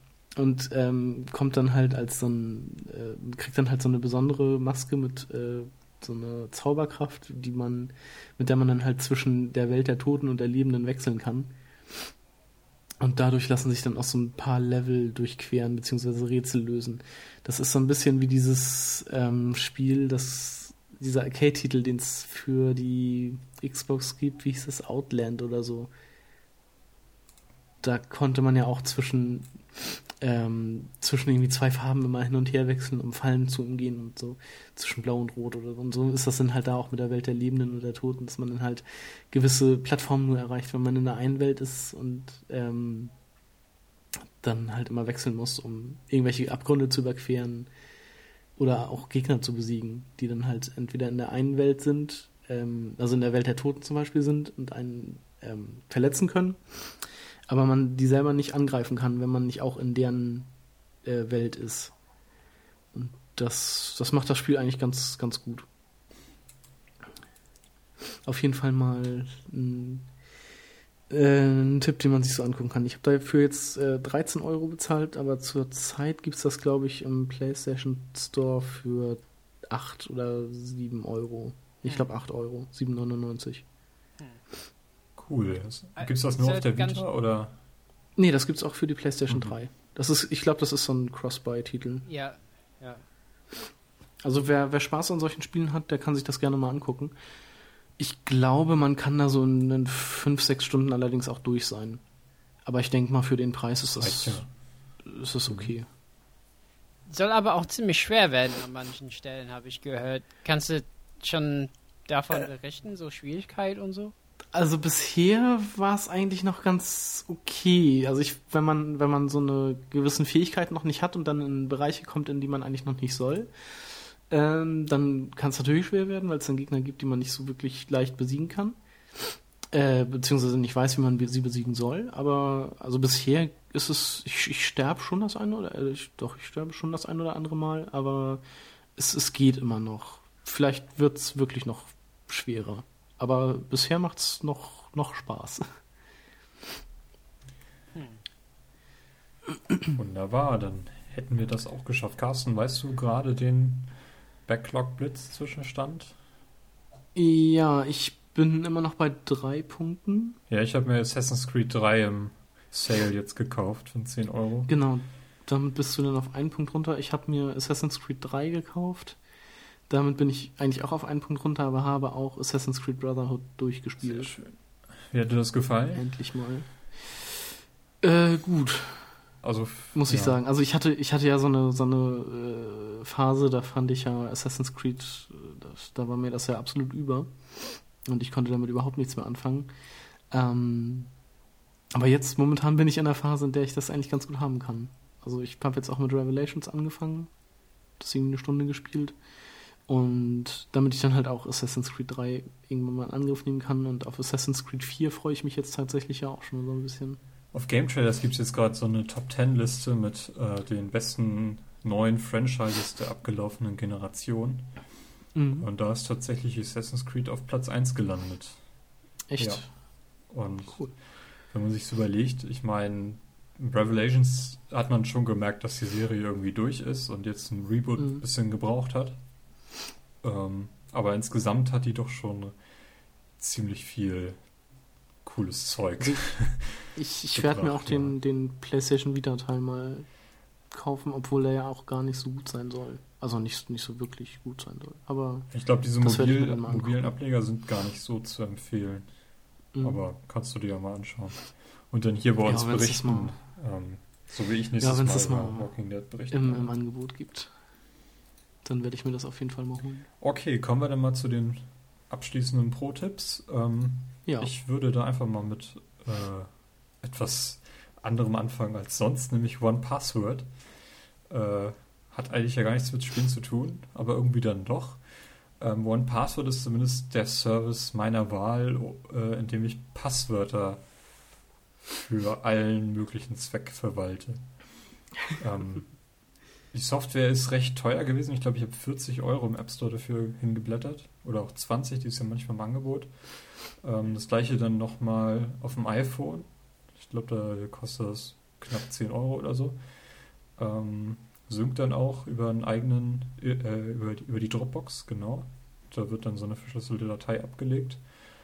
Und man loggt sich eben ein mit seinem, mit einem bestimmten Passwort und kann dann eben auf alle anderen Passwörter zugreifen. Und es gibt eben auch Browser-Plugins, sodass ich dann, egal wo ich bin, äh, mich dann direkt mit den hinterlegten Passwörtern einloggen kann. Es gibt einen Passwortgenerator, äh, mit dem man sichere Passwörter generieren kann. Und so habe ich halt irgendwann, also ich meine, das nutze ich jetzt auch schon seit über zwei Jahren, dass ich halt auf jeder Seite ein individuelles, sicheres Passwort habe. Äh, hin und wieder, gerade ist ja Ubisoft gehackt worden, da bekomme ich jetzt bei Anno Online die Nachricht, dass ich mein Passwort ändern soll. Ähm, fand ich ganz witzig, diese Mitteilung, die sie per Mail rumgeschickt waren. Da war nämlich nicht in einem Wort irgendwie das Wort Uplay zu sehen, sondern immer noch äh, immer nur das Ubisoft Online-Konto wurde eventuell gehackt. Äh, ändern Sie doch mal bitte Ihr Passwort. fand ich irgendwie so von der PR-Abteilung recht geschickt eingefädelt. ähm, ja, Vorteil ist eben, dass ich meine Passwörter immer dabei habe auf dem iPhone und dort einsehen kann. Ich kann auch meine Kreditkartendaten oder irgendwelche anderen sicheren Datensätze, die ich äh, äh, vielleicht mitschleppen möchte, aber nicht Plaintext irgendwie in einer Notiz hinterlegt haben möchte, was weiß ich, Sozialversicherungsnummer und sowas. Das kann man da eben in so einer, in so einem Fach abspeichern oder irgendwelche Pins, zum Beispiel für die DHL-Karte. Ja gut, braucht man mittlerweile nicht mehr, weil es dort ja jetzt diese mobilen Tanz gibt, aber irgendwelche Karten hat man ja doch mit Pins drauf, die man nicht jeden Tag braucht. Und ähm, fühle mich damit ganz gut versorgt. Habe ich ja doch noch irgendwie diesen Case geschlossen, dass ich das Spiel mit Verbindung bringen kann. Nach den alten Pro-Tipps-Regeln hier. Ja, ich habe dafür auch etwas und das nennt sich Buch und Stift. ja, das ist wiederum Plain Text und hast du denn doch nicht immer dabei. Ja, das ist richtig, aber äh, hier zu Hause ist das dann schon für mich die, die erste Wahl. Okay. Dann mach du doch einfach mal weiter. Was hast du denn Beziehungsweise habe ich das ja eigentlich schon äh, gespoilert. Ja, das ist ja schon gespoilert. Äh, ich habe mir für die Vita, jetzt ist jetzt letztens erschienen, das äh, Thrustmaster, ich habe, äh, wie heißt das jetzt, das SPF-Case. Ja, wie schon gesagt, sieht halt aus wie so eine, so eine Munitions- oder so eine Waffenkiste, hat so ein Dock-Tag oben drauf. Ähm, ist halt so, ein, so eine ja, so ein Case für die äh, PlayStation Vita. Man kann äh, noch zusätzlich zur wieder sechs Spiele damit reinlegen.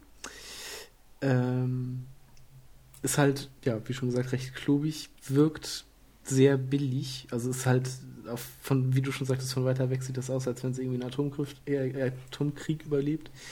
Ist aber nur aus ähm, ja, billigem Plastik, sag ich mal so. Die, die Verschlüsse, man kann das so mit so Schiebeverschlüssen zumachen, die wirken auch eigentlich recht billig. Und es ist irgendwie nur eine Frage der Zeit, wie lange das hält. Ähm, aber von innen ist das eigentlich ganz cool. Das ist halt so ein, so ein hart, ja, so ein Schaumstoffzeug, wo man halt die Vita auch perfekt reinlegen äh, kann und die ist dann halt wirklich äh, geschützt. Wenn es mal runterfällt oder so, sollte da auch nichts passieren. Also ist gut gepolstert und ähm, ja, für die Hosentasche ist das so natürlich nichts, aber ich habe sie hier nur zu Hause liegen. Und dafür ist das auf jeden Fall alle mal ganz gut. Kostet 25 Euro.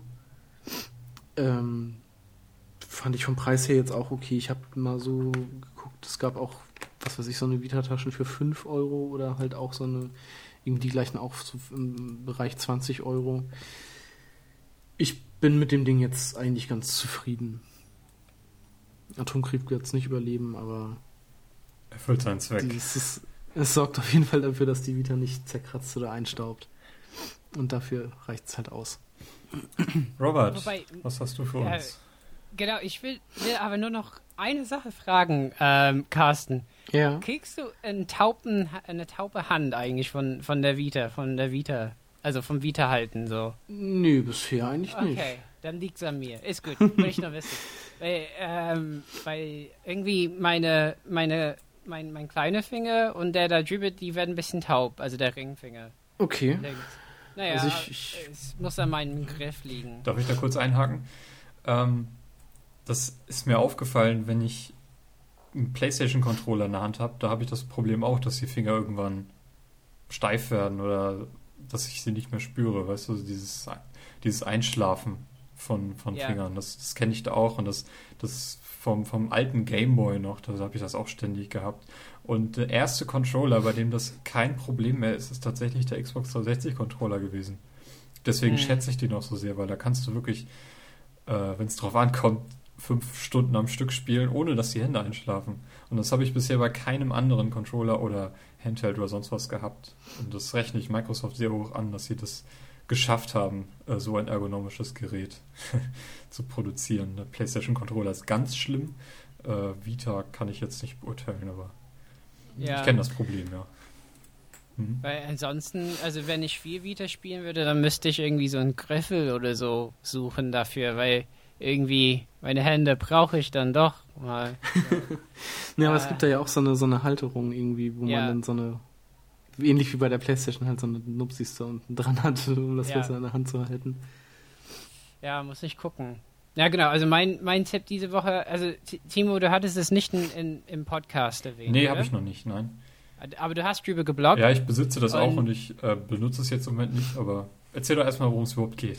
Also wir können auf jeden Fall dann das, das zusammen äh, vorstellen. Also ich habe ähm, immer de, so ein bisschen Bedarf, ähm, äh, äh, irgendwie Bluetooth zu nutzen mit meinem iPhone, um Podcasts im Zug zu hören. Ähm, aber so ein Bluetooth-Kopfhörer, äh, die sind entweder, sehen ein bisschen billig aus, die, die nicht total teuer sind.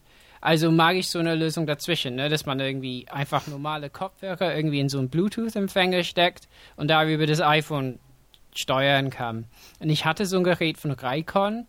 Ähm, das war okay, aber ähm, äh, Akku und so hing, äh, hi- hielt gar nicht lang. Ähm, und jetzt äh, die Tage, weil schon wieder so ein Sennheiser Kopfhörer kaputt gegangen ist, was für so nur so 30 Euro bei Amazon kostet.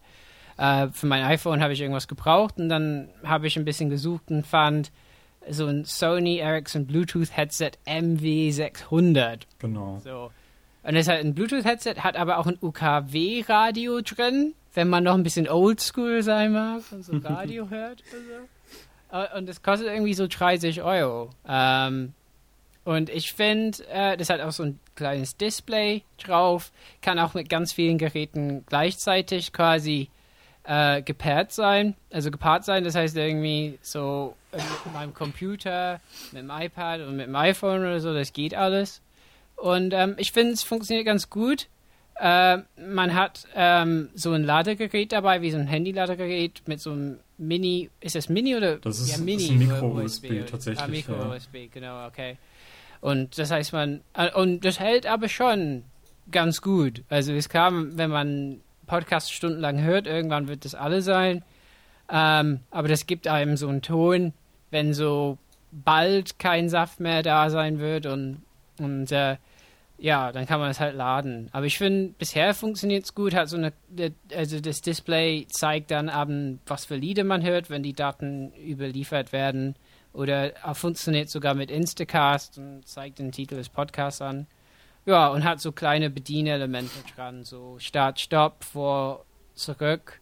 Und ähm, was wirklich, ich weiß nicht, wie, wie du das findest, Timo. Also mit der Lautstärkeregelung komme ich nicht so ganz so klar. Ja. Ist irgendwie so Touch, aber ich krieg das nicht hin. Ich krieg's auch nicht hin und ähm, das ist auch so ein bisschen das, also das Gerät an sich gefällt mir gut von der Idee. Ist halt so ein, so ein winziges Ding, nicht viel größer als so eine Mignon-Batterie und ähm, ist halt ein 3,5 Klinke-Anschluss dran.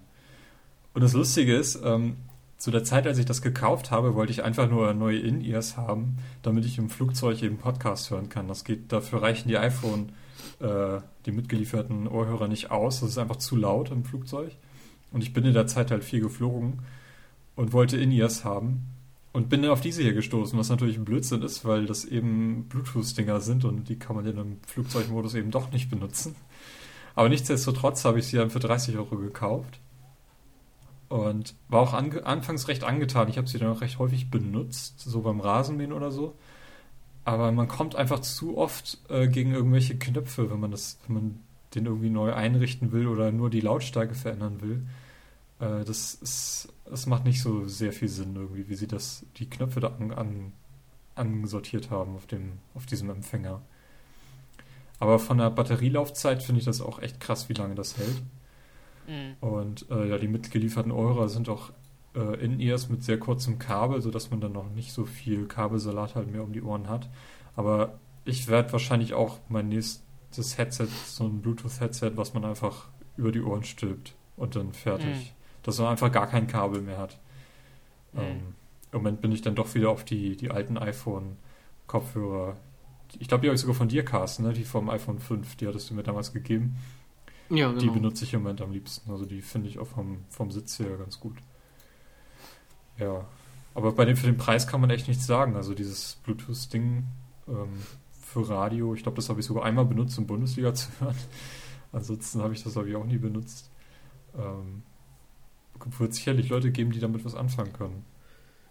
Ja, also auf jeden Fall ähm, besser als, als halt ähm, mein, mein Greikon-Ding war auch okay. Ich glaube, das war bei den Funboys mal angesprochen, vor, vor einem Jahr oder vor zwei Jahren.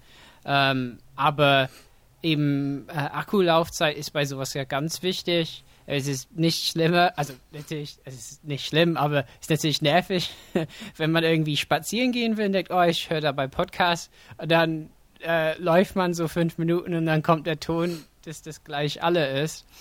Ähm, äh, wo, und das, äh, die mitgelieferten äh, Kopfhörer, also das mit einem kurzen Kabel, ne? Da kann man tatsächlich, da müsste man das iPhone irgendwie ganz hoch an sich tragen, um, um da mit einem Kabel zurechtzukommen. Ja.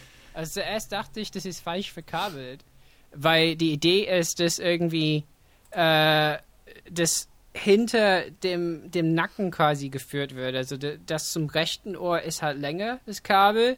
Und dann ist es ganz kurz dann von der Bündelung von links und rechts zum, zum, zum Stecker dann, zum 3,5 mm Stecker. So dass die Idee ist, dass man die, diese, diesen Bluetooth-Empfänger halt irgendwie ranklippt an, an, an so irgendwie so Kragen oder sowas, ne, was ich jetzt mache. Also ich sieht, glaube ich, ein bisschen bescheuert aus. Aber man kann auf jeden Fall einfach andere Kopfhörer dazu holen. Ja, ja finde find ich nicht schlecht, aber äh, war halt so eine Notlösung, weil ich momentan keine iPhone Kopfhörer habe, also nichts, was iPhone steuert. ich hatte so Zen, Sennheiser M, MM30i oder so, sowas, oder M30i. Mhm. Und die gehen immer an eine Stelle kaputt. Da ist echt so eine Bruchstelle drin am Stecker, also, und die gehen dann immer irgendwann einfach total kaputt. Also, da, da hatte ich halt, da habe ich liebe Kopfhörer, die nicht so teuer sind, aber mit diesem Gerät kann ich halt mein iPhone dann steuern weil ich eh, also ich höre da nicht Unterschiede zwischen tollen Kopfhörern oder nicht, weil ich eh nicht so Musik höre unterwegs oder so. Nee, ich höre ja auch eigentlich nur Podcasts, wenn ich unterwegs bin und du kannst dir gar nicht vorstellen, wie viele von diesen iPhone-Kopfhörern ich schon verschlissen habe in den letzten Jahren. Ja. Also die, die habe ich ganze Schrottsammlung von diesen Dingern. Aber die, im Moment habe ich noch eins, eben das aktuelle, dieses, ich weiß gar nicht, wie die heißen, diese Earpods vom iPhone 5 und ein Modell davor, das auch noch äh, ganz gut funktioniert, aber sonst habe ich mindestens fünf Paare schon äh, verschlissen von den alten iPhone-Kopfhörern. Zwischendurch hatte ich auch mal diese Sennheiser äh, In-Ears, die funktionieren sogar noch. Da fehlt mir irgendwie nur diese Gumminipsel, die ständig abgehen. Ähm, Ich habe da noch so ein paar. aber da hatte ich irgendwie dann noch welche gefunden, die da passten und ähm, das war dann auch die, die Wahl, die ich dann im Flugzeug verwendet habe. Ähm, was ich tatsächlich mal ausprobieren möchte, sind so Kopfhörer, die so Noise Cancellation haben. Kennt ihr? Habt ihr sowas schon mal Mhm. benutzt? Weil die sollen im Flugzeug echt Nee. angenehm sein. Da wird alles rausgefiltert. Ha. Und Nee, nie benutzt. ich weiß gar nicht, welchen Preispunkt man da einsteigen muss, aber ich denke mal, sowas werde ich mir irgendwann mal zulegen. Ich glaube, das kann man mittlerweile. Was sind das für Kopfhörer? Also, wie sind. Du, du, ich weiß gar nicht, was hattest du dir zuletzt welche gekauft? So in dem Stil sind die jedenfalls. Meinst du jetzt meine, die ich jetzt hier zum Podcasten habe? Ich habe keine Ahnung, was du gerade aufhast. Naja, diese weißen ja, genau, Sony. die. Ja. Ah, okay, das sind ja so eine On-Ear. Mhm, On ear, ja. also die halt nicht um die Ohren rumgehen, aber trotzdem Bügel haben. Gibt es Ja, bestimmt genau. irgendeinen Fachbegriff für, ich habe den leider nicht parat. So in dem Stil, Aber- ja. Aber fühlt ihr euch gut dabei? Also ich habe so ähm, Astros A30er, ne? So die, die, ähm, die sind auch so on-ear, ne? Mhm. Und als mein, das hat auch so ein, ein Steuerungsding für iPhones. Also habe ich das äh, mitgenommen äh, und ich fühlte mich immer ein bisschen, also blöd irgendwie, wenn ich die aufgesetzt. Also ich bin halt nicht mehr so. Also ihr seid vielleicht einfach jünger als ich oder so, aber so, also ich fühl, ich bin halt nicht mehr so 25 und so und ähm, Wir und dann- auch nicht. Dann fühlte ich mich irgendwie doch ein bisschen, äh, während ich an den Studenten an der Uni halt vorbeiging, da dachte ich, ja, was denkt der denn so? und und ähm, ich bin auch dauernd mit dem Kopf gegen Sachen gekommen. Also gerade wenn ich im Zug unterwegs bin oder so, ne? Dass ich dann, dann doch dachte, okay, on ear geht bei mir nicht so. Ich meine, natürlich liegt es daran, da steht Astro irgendwie, ich glaube, da steht nicht Gaming oder so, aber trotzdem, da können Leute wissen, dass ich spiele und wie ihr wisst, das ist ein Geheimnis, das ich irgendwie nicht unbedingt an der Uni verbreiten mö- möchte. Also, Ja, also diese On-Ear-Kopfhörer, die habe ich mir jetzt auch extra nur für den PC gekauft. Wenn ich dann irgendwie draußen unterwegs bin, habe ich ähm, auch äh, Sennheiser CX300, glaube ich, heißen die. Oder C- CX400. Ja, das sind dann so eine In-Ear-Kopfhörer. hm. Da, also die finde ich für unterwegs halt auch praktischer. Also ich möchte halt Kann auf man jeden nämlich Fall mal- Kopfhörer haben, mit denen ich äh, so eine Fernbedienung dran habe, und sei es am Kabel oder wenn sie eben komplett Bluetooth sind, dass ich Mhm. die halt, also ich muss unterwegs pausieren können und ich muss auch die Lautstärke regeln können. Das ist mir halt Ja, sehr gut. wichtig. Das kann man bei meinen halt auch nicht. Mhm. Also da, da immer erst das iPhone rauskam, gut, ähm, in der Tasche laut und leiser stellen geht noch so gerade mit den Knöpfen an der Seite, aber pausieren eben nicht. Und äh, Kopfhörer raus. stimmt, das funktioniert, aber es ist, Ist halt auch ja, nervig. Es ist nicht das, was man also will. dann, dann lieber eine, eine Fernbedienung dafür. Das Also ich, ich schätze das dann doch schon. Na gut. Ich würde sagen, dann, Dann haben wir es für wir's, heute. Robert, Ja. wir bedanken uns nochmal, dass du wieder dabei warst. Hat Spaß gemacht. Ja, sehr gerne, sehr gerne. Wir erzählen noch nicht weiter, dass du spielst. Ich glaube, das hätte ich mir überlegen sollen. Ja. So, äh, ja. Na gut. Egal. Ja, dann würde ich sagen, haben wir es und ähm, bis zum nächsten Mal. Auf Wiedersehen. ja, auf Bis Wiedersehen. Ciao. Ciao. Tschüss.